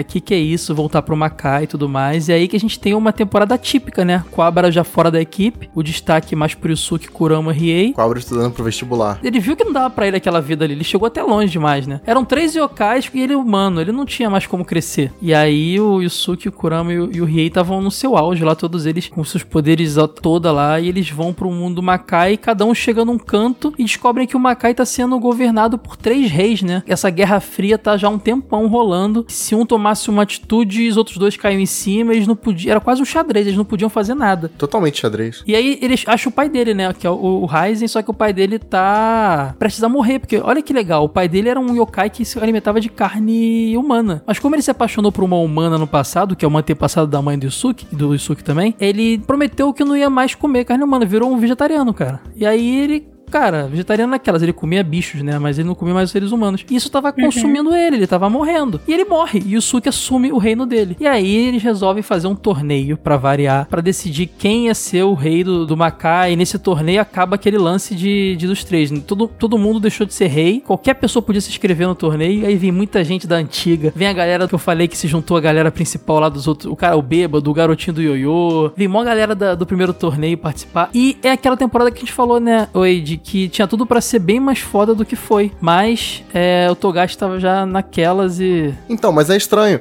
porque o Togashi entregou o mangá pronto. Não cabia, de repente, ao estúdio Pierrot fazer mais, mais 20 episódios ali, esse arco seria perfeito. Seria o melhor de todos os tempos, fácil. Mas parece que ele foi feito de uma forma um pouco apressada. Se você lembrar, as lutas que aparecem no anime, tem a luta do Yomi contra o Shura, que é um dos reis contra o filho dele. Tem a luta do Uhum. Riei contra Mukuro. Tem a do Kurama contra o Shiguri, que é o cirurgião que implantou o, o, o Jagan na testa do Riei. Que é fantástica a luta, muito boa. É um samurai com a espada circular, né? Sim, fantástico, fantástico. O design do personagem é, é bacana. Só faltou realmente aprofundar um pouquinho mais. A última luta, por exemplo, ela é fantástica, mas ela se resolve em dois episódios, é muito pouquinho. A gente queria muito mais daquilo. Então, o desenho ele termina com uma sensação de, cara, eu queria mais disso. Por que, que não tem mais? Não, é, onde a gente vai conseguir mais informação? Terminou com um gostinho de quero mais. Ele terminou de uma forma meio, meio melancólica. É, inclusive a gente não explicou, mas tinha a Mokuro e o, e o Yomi, que eram os outros reis lá que estavam querendo dominar o Makai, e o rei vai parar no reino da Mokuro, que tá inclusive lá com a joia lá, que era da mãe dele e tudo mais, que ele quer de volta, ele acaba se juntando ao time dela, e o Kurama para no reino do Yomi, e acaba se juntando ao time dele também. Eu nem lembro o que, que faz o, o,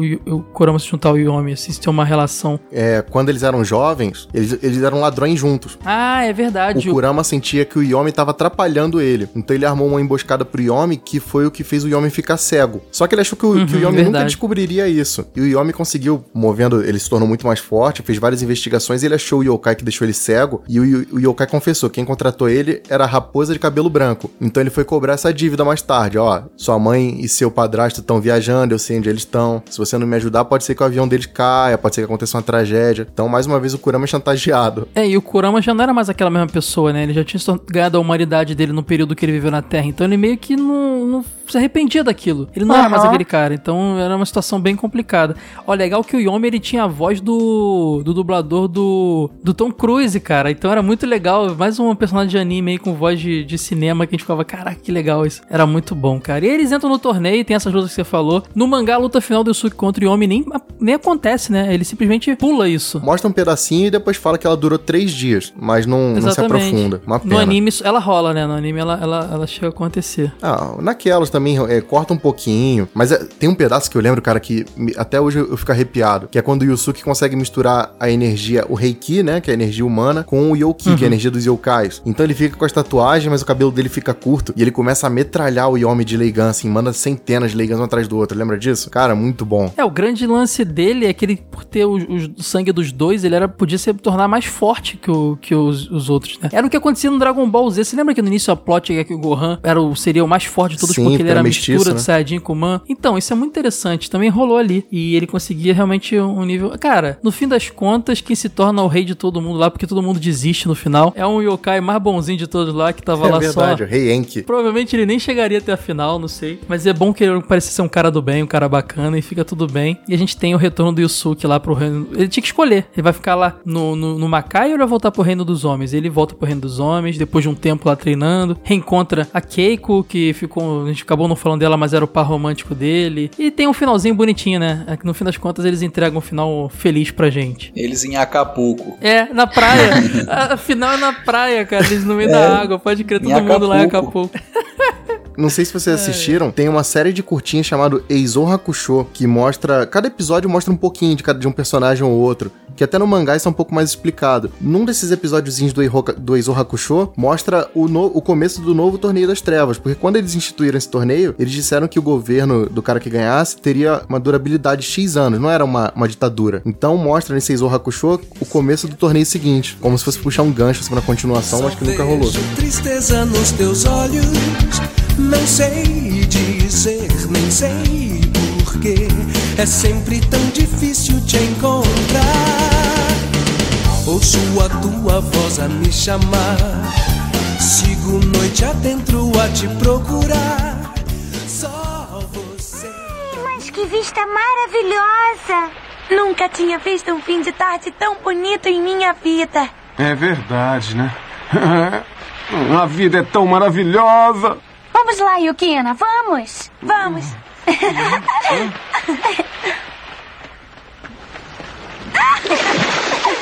Eu também vou! E eu vou procurar estrelas do mar, é o que eu vou fazer.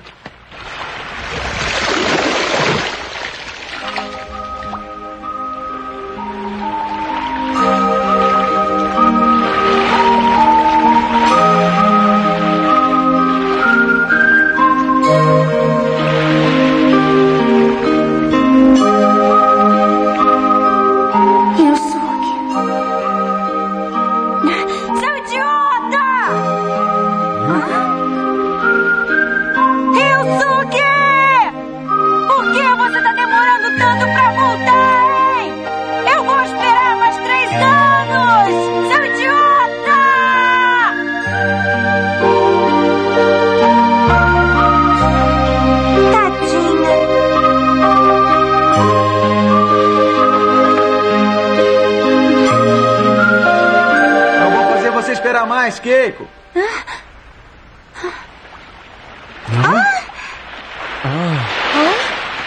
Oi, eu estou de volta.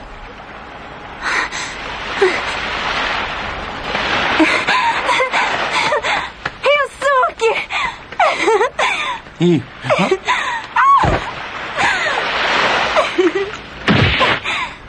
ah, o que, que é isso? Tá ficando louca, quer me matar, é? Hum?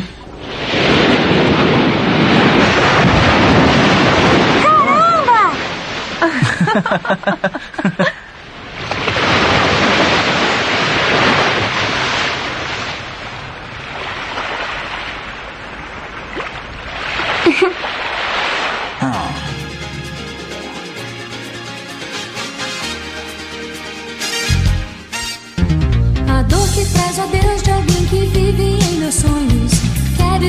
Outras curiosidades aqui que a gente acabou não falando. Como a gente falou, teve um OVA e um filme que acabaram não, não chegando aqui. Foram chegar depois pelo Cartoon Network, que depois em 2004 o Rock Show volta pro Brasil numa negociação do Cartoon Network.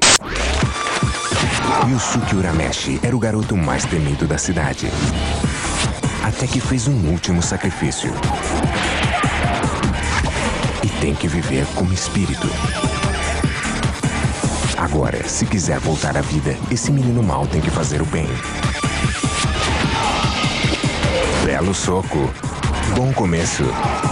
Assista Yu Yu Hakusho daqui a pouco, exclusivamente no Tunan. E ele é redublado de novo pela Audio News, eles conseguem fazer isso. Mantém as vozes originais, é muito bacana. Mas eles- esse filme e esse OVA chegaram a ser publicados aqui em formato de quadrinho, né, cara? Colorido na época do primeiro lan- mangá e tal. Então é bem legal. Tenho aqui, são edições bem maneiras. Eu sei que eles deram uma, uma limpada assim na dublagem, algumas coisas eles tiraram algumas expressões e tal, outras eles atualizaram. Nesse retorno pro Cartoon Network, a Audio News eles mudaram algumas coisas pra mais recente, mas não ficou também, ficou no mesmo esquema, cara, era bem maneiro. O ruim é que as aberturas e os finais ficaram em japonês nessa nova versão, é, não foi redublado lá abertura e tal. Chegou aí pra Band, cara, quando a Band tava exibindo o Cavaleiro do Zodíaco, Dragon Ball Z e tal, tava aquele sucesso, eles chegaram a comprar, mas Logo quando eles compraram o anime, engavetou, passou na Rede 21, que é um canal que acho que só em São Paulo que era exibido por parabólicas, que virou a Play TV depois, e só foi estrear na Band anos depois, tapando o buraco domingo de manhã, com muitos cortes, que o próprio Cartoon já tinha feito, foram feitos mais cortes pela Band, de violência e tudo mais. Teve um tratamento bem ruim aqui, mas a Play Art lançou a série com a dublagem nova e sem os cortes aqui em DVD e tudo mais. Então, pouca gente tem essa, essa coleção, mas quem tem é muito feliz aí com o Hakusho. A gente falou dos mangás também que foram publicados aqui. E eu acho que o que é mais legal falar, cara, que a gente acabou deixando passar, é que esse anime tinha trilha sonora sensacional, né? A abertura dele era tanto a original quanto a versão que foi feita aqui no Brasil. Foram perfeitas. Era para sair numa coletânea lá de, de vinil, mas na época pouco sucesso que o anime fez, é, acabou não rolando. A abertura ficou sendo a mesma sempre, que era. Chegou a ter duas aberturas no Japão, mas a música era a mesma. Três. Mas era sempre com a mesma música, né? Só mudava as imagens. Só mudava as imagens. Mas a- as músicas de final eram cada. Cada períodozinho era uma nova e eram todas lindas, né? Eu lembro muito da última, porque na primeira vez que a Manchete exibiu, ela segurou esse último, esse último encerramento pro episódio especial. Que eles botaram os dois últimos episódios de uma- um especial de uma hora. Yu Yu Hakusho, último episódio. A saga do nosso herói chega ao fim numa batalha decisiva.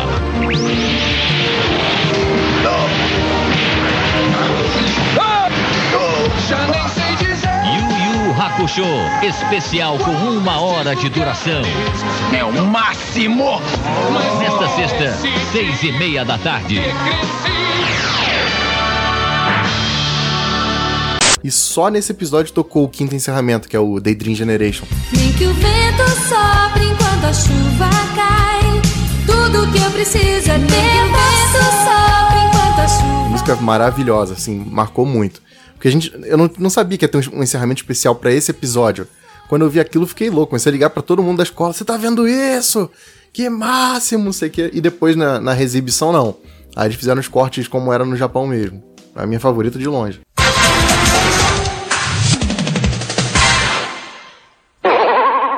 Os games também, rolou. A gente vai falar disso mais num jogo velho, né? A gente aqui tá no TV de tubo, a gente só vai dar uma mencionada. Se vocês querem o um episódio falando dos games de Rock Show, deixa nos comentários que a gente pode providenciar. Mas vale falar que chegaram poucos aqui no Brasil, acho que só chegou o da Tectoy, né? Tectoy lançou pro Mega Drive, que foi depois da exibição, mas com trabalho de tradução e todo um cuidado ali, típico da Tectoy, né? Mas é, não, os Super Nintendo acho que eram todos em japonês mesmo. O do 3DO alguém chegou a jogar? É um dos melhores. Eu joguei o 3DO. Você lembra se era em japonês ou se era em inglês? Isso é, é esse que eu não lembro. O da Tectoy eu lembro que foi localizado.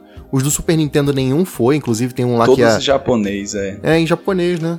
Uma pena isso. E depois, mais tarde, teve o do Game Boy Advance. Os jogos não chegaram pra fora do Japão, né? No, no ocidente. O anime não fez sucesso lá nessa época, foi fazer depois. A Tectoy teve o trabalho de pegar a versão japonesa ali do jogo de Mega Drive e, e localizar e tal. Só que naquelas, né? Ele mudou os nomes, os nomes não eram os mesmos, talvez por falta de pesquisa, não sei dizer. Ou por falta de caractere, né? Pode ser também.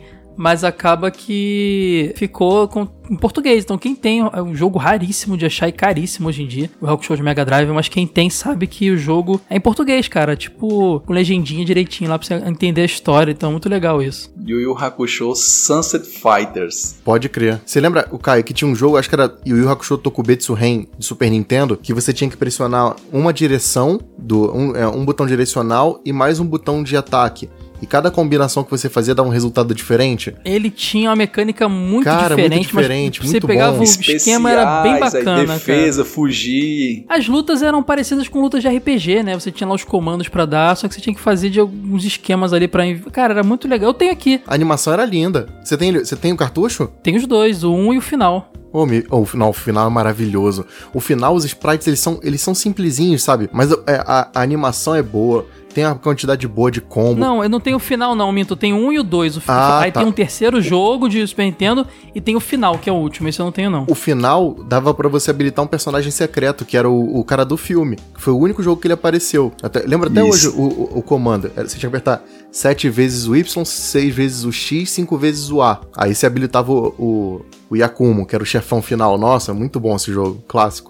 Tem um outro jogo muito legal que chegou no ocidente também. Ele se chama Yu Yu Hakusho Tournament Tactics. Ele, eu não sei se ele é muito fiel ao anime, eu não lembro exatamente se ele é muito fiel ao anime, mas ele foi lançado para Game Boy Advance e ele é muito legal porque ele é um jogo de tactics mesmo, tipo Final Fantasy Tactics. Você tem aquele tabuleiro e tem o cada personagem tem os seus movimentos e a distância dos golpes. É bem legal pra quem gosta de Yu Hakusho e gosta desse gênero de jogo também. É bem bonito ele. Teve os jogos de PlayStation também, né? É, o de PS2 foi o que fez mais sucesso por aqui. Eu acho que já foi na reexibição do anime. E é aquele jogo de luta que lembra os jogos de luta do Naruto, Cavaleiros do Zodíaco. Agora era mega lento, mas bem bonito. Isso que eu ia animação falar, é bem meio bonita. travadão, né? A gente recebeu ele porque a gente tava na pirataria do Jack PS2, né? Então era muito mais fácil chegar as coisas pra gente, é verdade. Queria aproveitar aqui, tipo assim, já que a gente tá, tá fechando o assunto, fazer um desafio pra galera. O que, que vocês têm aí de Yu Yu Hakusho? Podia mandar foto pra gente que a gente bota lá na nossa fanpage. Cartucho ou revista, tudo que vocês tiverem de Yu Yu Hakusho aí. Putz, teve muita pode mandar. coisa, né, cara?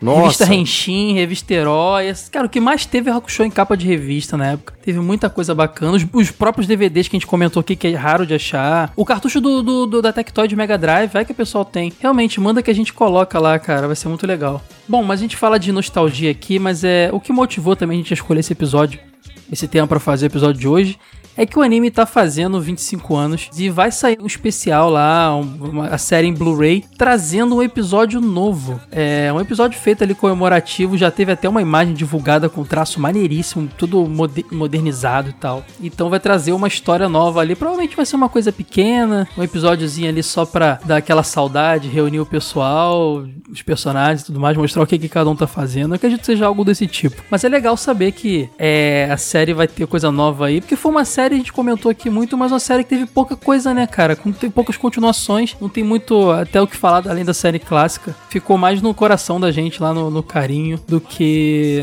gente, comercialmente não, não, não rendeu mais continuações, mas fica a nossa lembrança aí de Rock Show e então valeu. Não conheci o outro mundo por querer.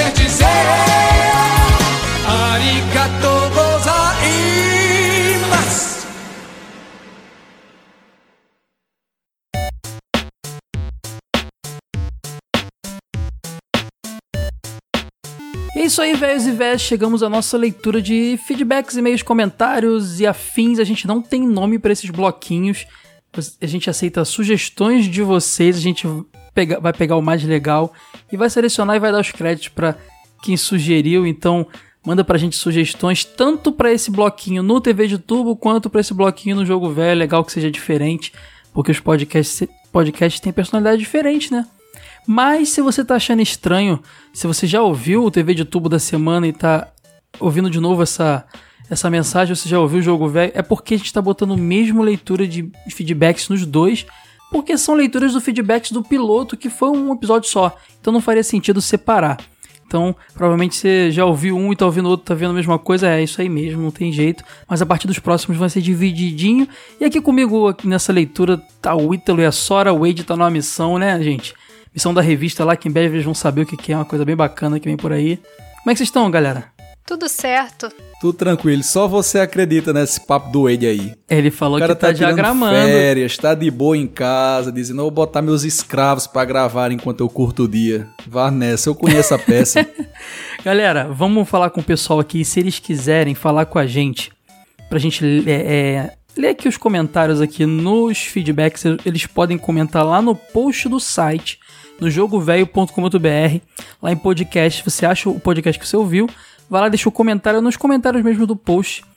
Você pode também deixar, mandar um e-mail para podcast@jogovelho.com.br, tanto pro TV de tubo quanto pro Jogo Velho é esse e-mail. E você pode também comentar no post lá do Facebook, que post de divulgação do podcast, a gente pega ali algumas coisas legais e lê também. A gente também tem o Twitter e o, o próprio Facebook do Jogo Velho, é facebook.jogovelho.com.br e o Twitter é twitter.jogovelho.com.br e o Instagram, que já já vai estar na ativa do Jogo Velho, é o arroba jogo underline velho. A gente também tá com dois grupos, no, um grupo no Facebook, que é o Asilo Retro Gamer, que o pessoal já tá aí há um tempão interagindo, já bombava desde a época que só tinha revista, né, Ítalo? O pessoal lá é, troca muita ideia. É legal que a, é, o pessoal que participar aqui com a gente vai poder ir pra lá e comentar lá e a gente continua o papo, né? O podcast não acaba aqui, continua no grupo, isso é muito bacana, essa ferramenta. E também tem o grupo lá no Telegram, que é novidade. telegram.me barra Jogo Velho ou arroba Jogo Velho. Lá vocês encontram o nosso grupo que tá crescendo, uma galera lá. Ítalo tá curtindo lá que tá sendo tietado por todo mundo, né, Ítalo? Já virou a estrela do podcast. Com os melhores. Com os melhores GIFs e os caras mais apaixonados por Super Nintendo e contra Mega Drive. Estão todos lá. Vamos mudar, vamos mudar isso aí, galera. Vamos lá, é, fãs do Mega Drive, vamos lá defender o, o console aí que foi tão importante aí pela Tectoy trouxe pra gente. E se vocês quiserem ajudar a gente, é, é só participar lá, é, é contribuir no apoia-se, apoia.se barra jogo velho. Também temos o padrim.com.br barra jogo velho e também aceitamos contribuição via PagSeguro. Você encontra lá o link no post do podcast mais recente, qualquer podcast, você tem lá o link para o PagSeguro, tanto para o Padrim para o também. E temos nossas metas lá. A gente é, o objetivo é só manter o conteúdo para vocês, manter a produção de conteúdo e até aumentar, né, fazer mais coisas. Então, se a gente está nesse momento fazendo tanta coisa legal, imagina como a gente pode produzir mais com a contribuição de vocês. E uma outra forma muito boa de contribuir também é compartilhando com as pessoas.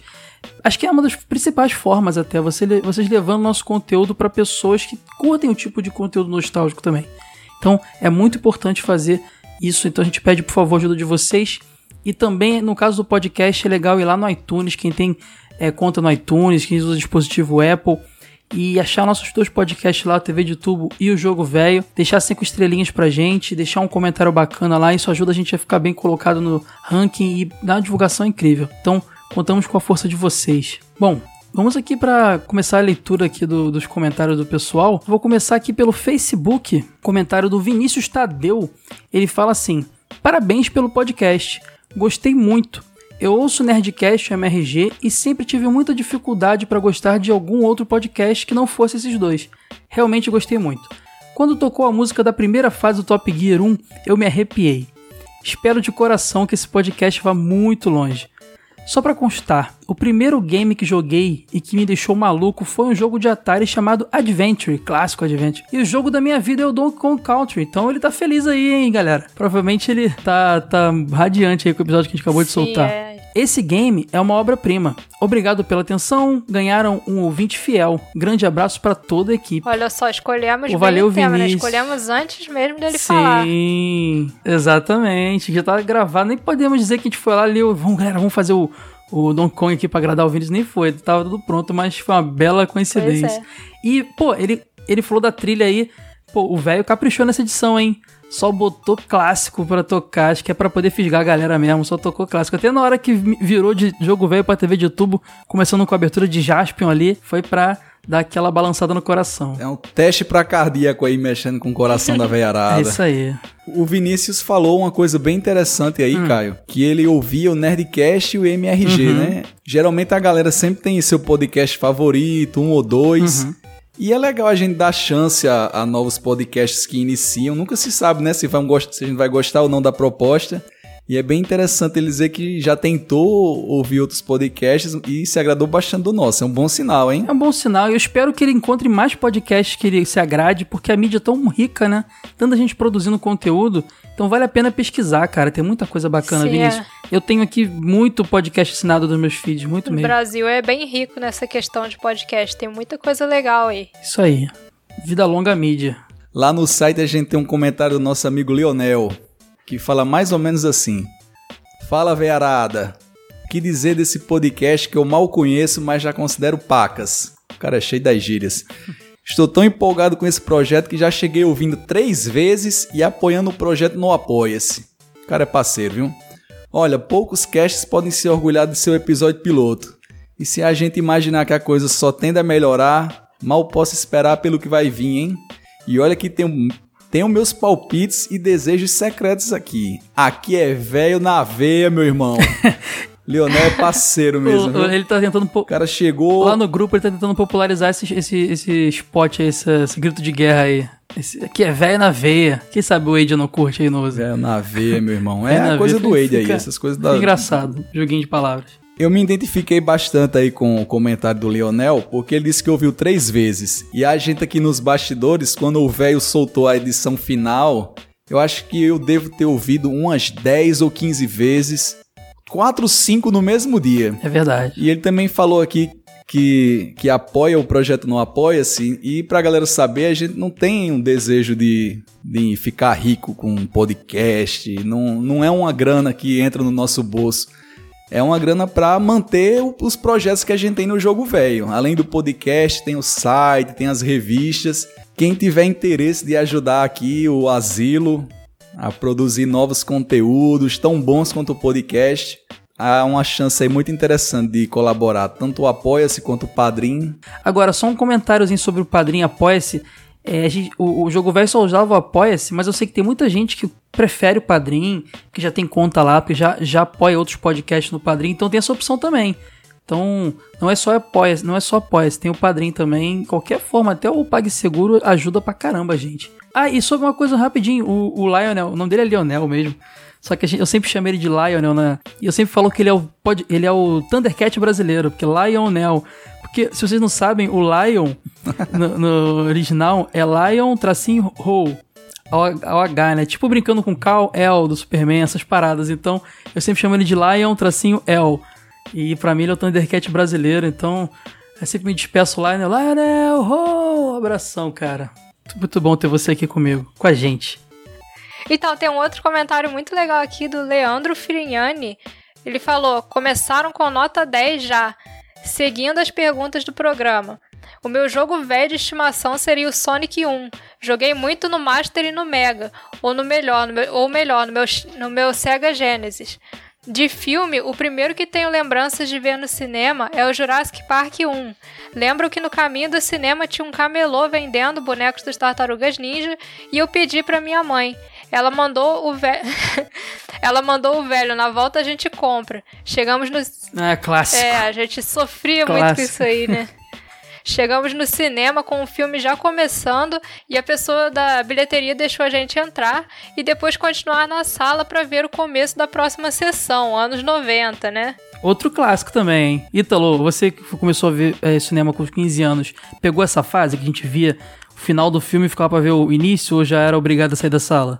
Era obrigado. O- Anos 90 eu não sabia nem o que era cinema. Tá louco? a é? gente, a gente rolava um lance que você chegava, no- o filme tava rolando, você podia ficar na sala e ver o início do outro. E muitas pessoas ficavam vendo mais de uma vez o filme.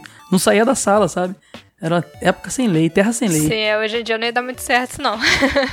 Não, não pode não. Só se esconder embaixo da cadeira, talvez. Olha o mau exemplo. não dá ideia, não, que vai ter gente que vai fazer, é verdade. E colocando um chiclete embaixo da bancada assim, jogo velho, moldando com chiclete. Pô, mas sem olhar tem que ser muito artista, hein? Só o J e o V. Continuando o comentário dele aqui, lembro que a gente entrou exatamente no momento que o DNA explica como replicar os dinossauros. Quando o filme acabou, Ah, clássico. ficamos na sala e vimos o começo do filme numa boa. Poderíamos ter ficado e ver o filme novamente. Mas como minha mente de criança não me deixou esquecer o boneco dos Tartarugas Ninja, eu logo falei que queria ir embora. Olha só, eu não lembrava, eu caía muito nesse truque. Meus pais falavam, na Ele volta a gente esqueceu, não. compra. Eu esquecia. Não lembrava mais depois. Comigo era bastante efetivo. Mas a história dele não acabou bem, não. Olha lá. Na saída, o vendedor não estava mais lá. Ou será que a minha mãe escolheu outra rua por acaso? Pode ser, né? Bem provável. Muito De provável. desenho velho, tem que comentar de Yu Hakusho. Pra mim, melhor desenho que Cavaleiros. E a dublagem dá um show. Ó, mais um aí, ó. Que tá... Caraca, parece que é de propósito, hein? Outro que ficou feliz aí com os feedbacks que estaria no do episódio do Rock Show, Pois né? é. Esses feedbacks são do, do Donkey Kong e do Rock Show. Dois ouvintes que, pô, cara, que a gente, a gente tá bem, bem sincronizado com a galera, é, hein? o pessoal vai. Caramba, será que a gente. Ou tem um traíra na equipe que tá vazando, Tá vazando, aí pros caras. Quem Tá. será? Quem você chuta, Ítalo? Quem é o traíra da equipe? Fácil, fácil. Senhor aí de Tazaca, o velho traíra. Meu amigo, para de soltar aí spoilers pra galera, mas fica difícil, o cara já vai ouvir sabendo o que é. Ele não tá aqui porque ele sabe que é Caramba, ele. Esses dois são amor. Esses dois são amor Depois contido. O Ed vai ter não. que gravar um episódio só respondendo os comentários do Ítalo. É, é. O comentário do Leandro é muito massa porque ele se encaixa ali no que a gente comentou no episódio piloto, né? Ele já cita o Sonic 1 como o jogo lá da vida dele. Será que o Sonic 1 dele, no Master, veio com o boneco do Mario, como o Nintendinho da Sora veio com o do Sonic, hein? Nunca se sabe. Caraca, o, o pai da Sora fez um bundle aí raro, cara, que nunca existiu em país nenhum. Nintendinho com um brinde do Sim, Sonic. porque o plano não era comprar o Nintendinho. Quer dizer, o plano não era comprar o Sonic. O Sonic foi um, uma coisa que aconteceu lá no shopping. Eles não tiveram opção. Acho que eles já tinham comprado o videogame, senão iam me dar só o Sonic. E esse boneco das tartarugas ninja aí, Caio? Cara, eu lembro que eu tive uns de camelô na época, não era nem original, não. Eu pirava também. Como eu falei no desenho, no, no episódio, né? Tartaruga Ninja foi um desenho muito marcante pra mim. Meu aniversário, sei lá, de 4 anos foi Tartarugas. O, te- o tema dele, eu curtia pra caramba os filmes. Acho que é por isso que ele mencionou também. Eu tinha um boneco da, das tartarugas ninja que eu também não faço a menor ideia se ele era original, não. Eu sei que ela tava em, era Leonardo em cima do skate. Skate. Cê- Eu acho Aí- que era tudo, tudo de skate- camelô, cara. Eu também tinha esse aí. Eu acho que eu acho Era que de era ficção o skate, né? Era que tu puxava pra trás. Era. Isso. Eu acho que o cara pegou um skate daqueles mesmo e colou uma tartaruga ninja em cima. É, eu tinha isso aí não também, fazia cara. nem sentido. Eu acho que era tudo de camelô, não era original não, não sei, não sei. Mas ó, Sora, só pra te falar que depois do episódio que a gente gravou, fui lá fuxicar tuas fotos, porque você disse que botava a foto do Sonic no perfil Dia das crianças. Isso. E é gigante, hein? Caramba! Ele é grande, não, ele era Fiquei maior que eu. impressionado. Pô, eu não lembro de vender isso na época que a gente era moleque, não. Tamanho da gente, Ítalo, o boneco do Sonic. Gigantesco, dá pra dormir abraçado, de conchinha com Sonic. Do meu, tama do meu tamanho, do seu tamanho Não, o meu não. ou do tamanho do o meu Wade? não dá, não. O meu, eu sou muito grande. Eu sou maior que o Wade, cara. Você não me conhece pessoalmente ainda. Você pensa que o Wade é grande? Atualmente, aquele boneco é menor que eu, mas ele era maior do que eu quando eu ganhei ele. Ah, então eu tô pegando a referência de você criança, pode crer. Mas mesmo assim, assustador. Acho que eu teria medo. Obrigado ao Leandro aí pelo comentário. Olha aqui um comentário no site do Fagner Guimarães, outro parceirão do- das antigas aí de produção de conteúdo. Valeu, Fagner, por aparecer aqui. Ele diz: Fala galerinha, jogo velho. Gostaria de dizer que estou muito satisfeito com essa iniciativa. Sou muito fã de podcasts, já começar com essa qualidade de conteúdo é coisa rara. Muita gente elogiando a nossa qualidade do piloto, né, gente? Pô, isso foi um fruto de muito, muito força de vontade da gente, né? Muita vontade de produzir algo bacana, Verdade. assim. E tá refletindo, tá refletindo, e vocês não tem, vocês estão vendo agora no episódio do Rock Show e, e do, e do King Kong, do TV de Tubo e Jogo Velho, vocês não perdem por esperar, tem muita coisa bacana que a gente tá fazendo. Doido pra soltar logo. O meu soltava logo, tipo, Netflix, tudo de uma vez, mas não dá não. Tem que soltar devagarzinho. Ele continua aqui. Mas logo de cara, quero brigar com o Caio. Olha, comigo. Por quê? Porque ele apelou com as trilhas sonoras aí, ó, viu? Chrono Trigger, Donkey Kong 2, Top Gear, Jaspion. Isso é jogo sujo, hein? Cara, eu fiz de propósito, cara. Eu não, né? O velho. Falando que eu editei, ó. Tá achando que foi que eu editei? É o velho que edita, cara. A gente é só funcionário aqui. O velho que edita e é isso aí, cara. O velho chefe, ele só não É, paga. e nem o Wade, o Wade fala que é o velho, mas tem o velho ainda acima do Wade. O velho é uma entidade aqui entre nós aqui. Tem o velho entidade e tem o velho de verdade mesmo, que é velho rabugento, é, É, o mas o velho entidade é o, é o que comanda tudo aqui. O velho dita é tudo. tipo chefão, assim. Nós somos os sub-boss e eles são os chefões. É tipo Atena e a, ge- É. e a gente é os cavaleiros. Pra galera das antigas que lia revista de videogame, lembrar do chefe chefe. lá da Super Game Power, a gente tem o velho aí, que é o comandante supremo. É isso aí. Ele continua aqui. Já conheci o site do jogo velho e o Caio, mas a mocinha Sora ganhou meu respeito quando citou o Ionoid. É Ah, isso, Sora. obrigada. Mais um que jogou Ionoid. É. Um fã. Que era um jogo. E é que ele nem escuta ela cantando ainda. É, episódio- tá, tá vindo um episódio aí com, com a Sora cantando. Fica só o spoiler aqui. É, preparem seus tímpanos. Que era um jogo que eu amava e ainda explodiu minha cabeça quando descobri que era um ROM hack autorizado. Olha, tipo Turma da Mônica. Ele fala, igual Turma da Mônica, de um jogo chamado Kamen no Ninja Hanamaru. Vocês sabiam disso? Não. Que o Ionoid era eu um. não fazia a Eu sei ideia. que o Ionoid é um, é um, é um advergame lá, um jogo publicitário lá, se não me engano, é da, de alguma, da, da Dominus, Da alguma Dominus. pizzaria, eu já vi algum do tipo. É, então. Mas não sabia que ele tinha sido feito em cima de um outro jogo japonês, não, cara. Interessante. Vamos estudar isso aí e botar em breve aí. Dá pra fazer um episódio de lista aí só de jogos de publicidade, hein, galera? Sim. Tem muita coisa aí. Pepsi Man do, do, do, PlayStation. Tem aquele, aquele, aquela bolinha vermelha lá do Mega Drive, Super Nintendo, esqueci o nome deles agora. Que era da, do 7-Up. Tem muita Tem coisa bacana, cara. Cheetos. Chester Cheetah tinha jogo também do Cheetos, Super é. Nossa, Nintendo. muita coisa. Ah, também tem aquele Go- Global Gladiators do, do McDonald's. Nossa, dá pra fazer tranquilamente o episódio. Vamos coisa. guardar essa ideia aí. Tem, tem. Aproveito para deixar meu primeiro jogo que mais marcou, que foi Gunsmoke, que também explodiu minha cabeça quando soube que era prequel de Red Dead Revolver e Red Dead Redemption. Gunsmoke, eu já ouvi falar desse jogo, vocês lembram que jogo é esse? De faroeste. Esse eu não Agora, conheço. Qual exatamente? Não tô lembrando. Ele é de... Ah, sim, de faroeste você vê por cima. Ah, Ah, esse Gunsmoke é de Nintendinho. Isso. Eu lembro desse jogo, um jogo. Nossa, eu não sabia que ele, que ele tinha uma ligação histórica com esses outros dois jogos, não. Será que é a produtora? Olha isso. Uma coisa bacana. Explodindo Aí, cabeças aqui também. Um textinho, hein, pra revista, hein? O, o pai aí do Red E Dead. é mais de Nintendinho, hein? É, ainda mais Nintendinho, que você gosta de falar pra caramba, né? Nem é trabalho pra você falar de Nintendinho. Mas eu conheço Guns, Gunsmoke, é um jogo bacana pra caramba. Já, já joguei no emulador e interessante saber essa ligação Sim, aí. eu também não sabia, não. Por fim, agradeço pelo bom trabalho e digo que vou sempre estar acompanhando aqui, mesmo que não comente sempre. Não vou perder um episódio. É bom falar isso aí, porque tem muita gente que consome o conteúdo, mas nem sempre dá um alô. Gente, dá um alô um dia pra gente saber a tua cara, saber que vocês, existem. A gente fica lá vendo os downloads acontecendo, mas não sabe quem tá baixando. Manda um alô, nem que seja uma vez pra gente conhecer vocês. Vai ser muito bacana. A turma não faz ideia, não faz ideia de como a gente Nossa, gosta de ler os comentários. maravilhoso. A gente tem o, o chatzinho aqui da, pra marcar os, os horários de gravação, de fazer a resenha, e a gente fica monitorando cada comentário, fazendo de tudo pra responder, porque gravar entre a gente é divertido e interessante, mas quando a gente tem esse retorno de quem ouviu, aí faz valer a pena as madrugadas de gravação, de edição, é uma coisa louca, é difícil até de explicar. O Ítalo tá adorando ficar famoso, né, Ítalo? Você já quer ser, a- ser um astro da podosfera, né? O primeiro dia que o episódio saiu, foi postado lá na nossa home. Eu já tive um privilégio assim espetacular. Peguei carona com o carro da polícia.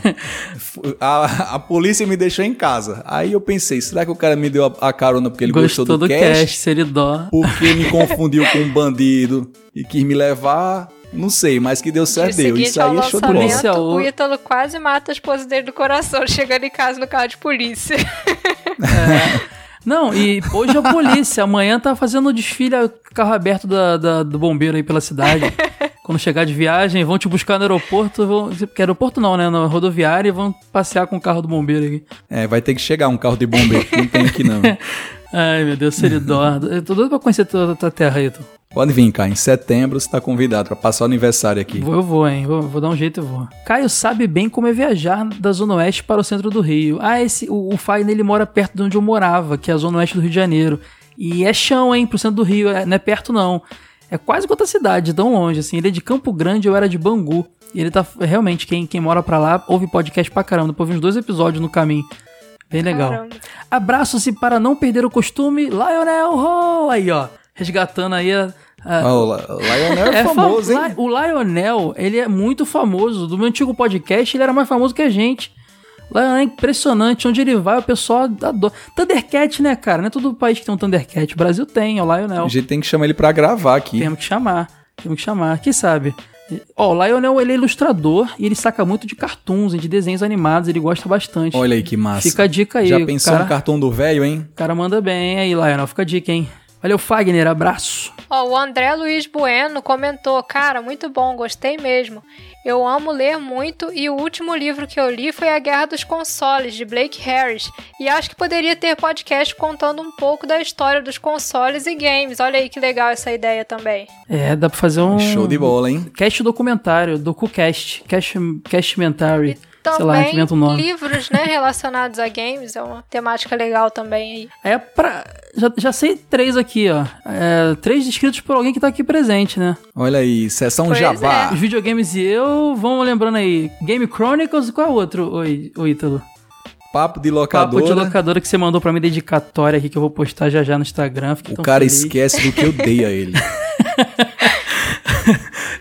E o mais óbvio, né, cara? O mais, o mais- com o título mais fácil de todos. Mas é, pô, a gente tem um escritor aqui que o cara espirra, sai livro novo. O cara tropeça, sai texto no site. O cara é uma máquina. Pois é. Então acho uma ótima ideia mesmo fazer um podcast assim. Vamos anotar aqui, André. Obrigado, hein? E o comentário aqui do Rafael Ramalho no site. Queridos amigos velhos, que excelente ver esse time de elite. Que carinhosamente chamo de Dream Team da nostalgia. Você tá, tá precisando ouvir mais gente, Rafael.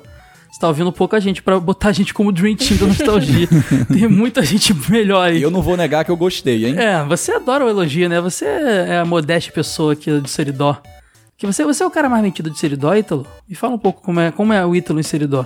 Você conhece outros? Não conheço mais ninguém, então estou perguntando. É, então eu sou, o que, eu sou o mais metido que você Isso é conhece. verdade. Continuando aqui, o Rafa fala: criando conteúdo para podcast. Só o piloto já é muito animador. Animador é melhor do que espetacular. Olha, já, já baixa a nossa bola um pouquinho. Gostei disso. Estou muito feliz em ouvi-los e queria compartilhar. Vinda longa ao jogo velho. Poxa, obrigado, Rafa. Obrigado, Olha aí, Rafa, valeu, também, que é um Rafa. companheiro de vários, vários tempos aí na internet, cara. Obrigado pelo seu carinho. Muito importante ter você aqui. Isso aí. E para encerrar a nossa sessão de leituras, esse- essa mensagem aqui ela veio por um lugar inesperado. Recebi ela através de carta. Deu tempo de chegar a carta aí? Enviada por deu, enviada por um grande amigo. Ele é o maior fã de Mega Drive que existe no Brasil. Olha. Aí você já deve estar imaginando. Como é que é possível uma amizade dessa entre Ítalo e o maior fã de Mega Drive do Brasil? É, realmente eu não sei explicar. Mas chegou a carta aqui do meu amigo Sabá. Grande Sabá. Produtor e líder do Retro Players. Ex-companheiro de Warp Zone e parceiro da vida. Mandou uma carta aqui cheia de desenhos do Sonic, do Comic Zone, é, uma réplica do Master System em Papercraft. Eu acho que ele errou o endereço. Mas aí quando eu comecei a ler Ah, a eu carta... acho que ele quis te dar uma zoada, na real. Ah, é um safado. Mandou a carta aqui e na hora da leitura eu vi que era ele. O cara elogiou bastante o nosso podcast. O Sabá, que é produtor de podcast, né, no Retroplayers. No Retrocast, é. Curtiu a ideia. Isso aí. Gostou do entrosamento aí, elogiou a edição do velho, adorou a chegada do Caio aqui no, no jogo velho. É fã da Sora, disse que os podcasts precisam de vozes femininas como a da Sora. Eu concordo. Eu senti falta dele não ter me elogiado, mas tem aquele negócio que amigo não elogia o outro, né? Só que no meio ele encerra assim de forma, forma muito triste a carta dele. Ele disse: Ítalo, me chama pra gravar com vocês. Aí eu fui pesquisar o histórico do Sabá e descobri que todos os podcasts que ele já participou acabaram logo depois da participação dele. Então, eu não tô afim de trazer um Mick Jagger pra cá, muito menos um fã de Mega Drive. Então, Sabá, olha, muito obrigado por a carta, por os presentes, por os elogios, mas aqui você não grava não, meu amigo. Caramba. Ó, eu, vou- eu te- eu tenho que falar que o Sabá é um influenciador meu. Quando eu tava ainda an- an- pensando em produzir conteúdo e ter um blog. Quando eu comecei a colecionar retroconsoles, eu li o blog dele, eu li o, o site dele, o Retroplayers, eu vi o Retrocast. Então eu, eu já acho que ele tem que vir. E aí, se você, se você quiser que não venha, ô Ítalo, você, grave, você não grava esse episódio. Vamos fazer um episódio sobre a história da SEGA, o Ítalo não vai vir, o Sabá substituir é, eu, O que, que vocês eu acham apoio disso? o Sabá participar sim. Ah. E tenho certeza que o Acho que Rage o Sabá apoia tem que também. ser. O Sabá tem que ser o substituto do Ítalo sempre que o assunto for jogo da SEGA. Pronto. Aí ninguém fica, fica É. com raiva. Eu concordo, porque depois que ele gravar acaba, a gente só vai ter feito um, um episódio sobre E SEGA. tu para de ser escravizado, né? É. Tá certo. Teve muita gente comentando, galera, muito bacana assim os feedbacks de vocês nesse piloto. É, não tem como ler tudo, senão o feedback fica maior do que o próprio episódio mesmo. Mas ó, tem o Thiago de Almeida aqui do Zona E, amigão também comentou, elogiou, obrigado. O Fernando também, muito obrigado, Fernando, come- comente mais vezes. É, o Eric Fernandes também deixou comentário. O Team Blue lá do Machine Cast também deixou comentário aqui pra gente. O Bruno Cass também deixou um comentário, dando a zoada no Age aqui. O Rodrigo Reverte lá do Vai de Retro, Vai de Retrô. É uma, uma piadinha muito bacana o título do podcast dele. Também deixou um, um abraço aqui. A Karina Camargo, esposa do Age aqui, também deixou comentário. Jaqueline, a Jaqueline de Arlete também. O Fernando Freitas, Thales Mascarenhas, Lucas Ribeiro Machado, o Marcos Valverde lá do Passagem Secreta, o Fabrício Aguiar lá do 16 Bits da Depressão, o Leandro Colassante, a Viviane Scarabello, o Fábio Ramos, o Tais Alves, o Vini Costa também, amigão das antigas, o Álvaro Cassiano, o Fagner Alves e o Kleber Condes e todo mundo que retweetou também, todo mundo que mandou comentário em inbox pra gente, muito obrigado mesmo. Esse piloto foi é, muito assustador pra gente, a gente tava meio que, até eu que já fazia podcast estava muito inseguro, o pessoal começando, mas ficamos muito felizes com o resultado. Esses episódios que vocês ouviram agora também foi feito com muito carinho, foram feitos com muito carinho. E como muitos disseram aí, vida longa é o jogo velho, né, galera? Jogo velho e TV de tubo. Isso aí, pessoal. Muito bom estar aqui com vocês. Queria deixar meu agradecimento a todos que comentaram, que ouviram o nosso podcast mesmo sem ter comentado, mas que ouviram e tiveram um momento se divertindo aí com esse podcast que tá bem legal, confesso. Eu também gostei Isso aí. muito. E Espero que vocês continuem acompanhando a gente. Abração para todos vocês, inclusive pro pessoal lá do Central Pandora que veio aqui, que teve gente que falou comigo lá, que veio e assistiu o podcast também, gostou bastante. Muito obrigada e um abraço para todos vocês.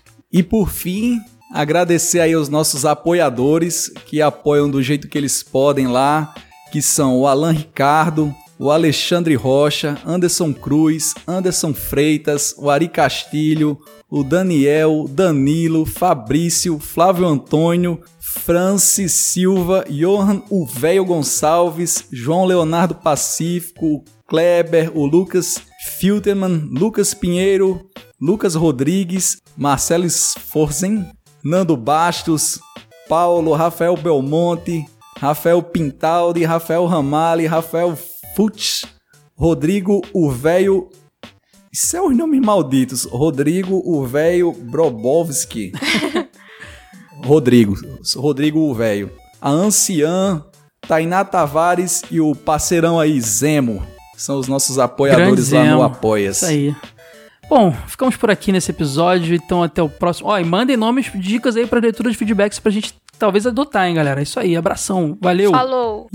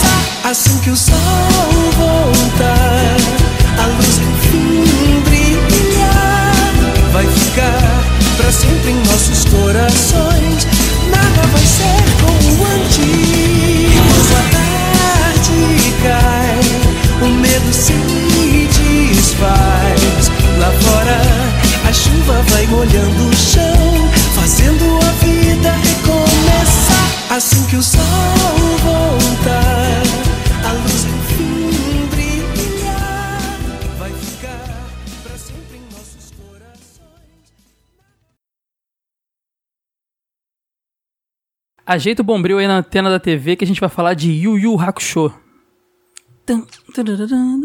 Eu cantei churato, né? É, viajei. Meu Deus, bota isso no final.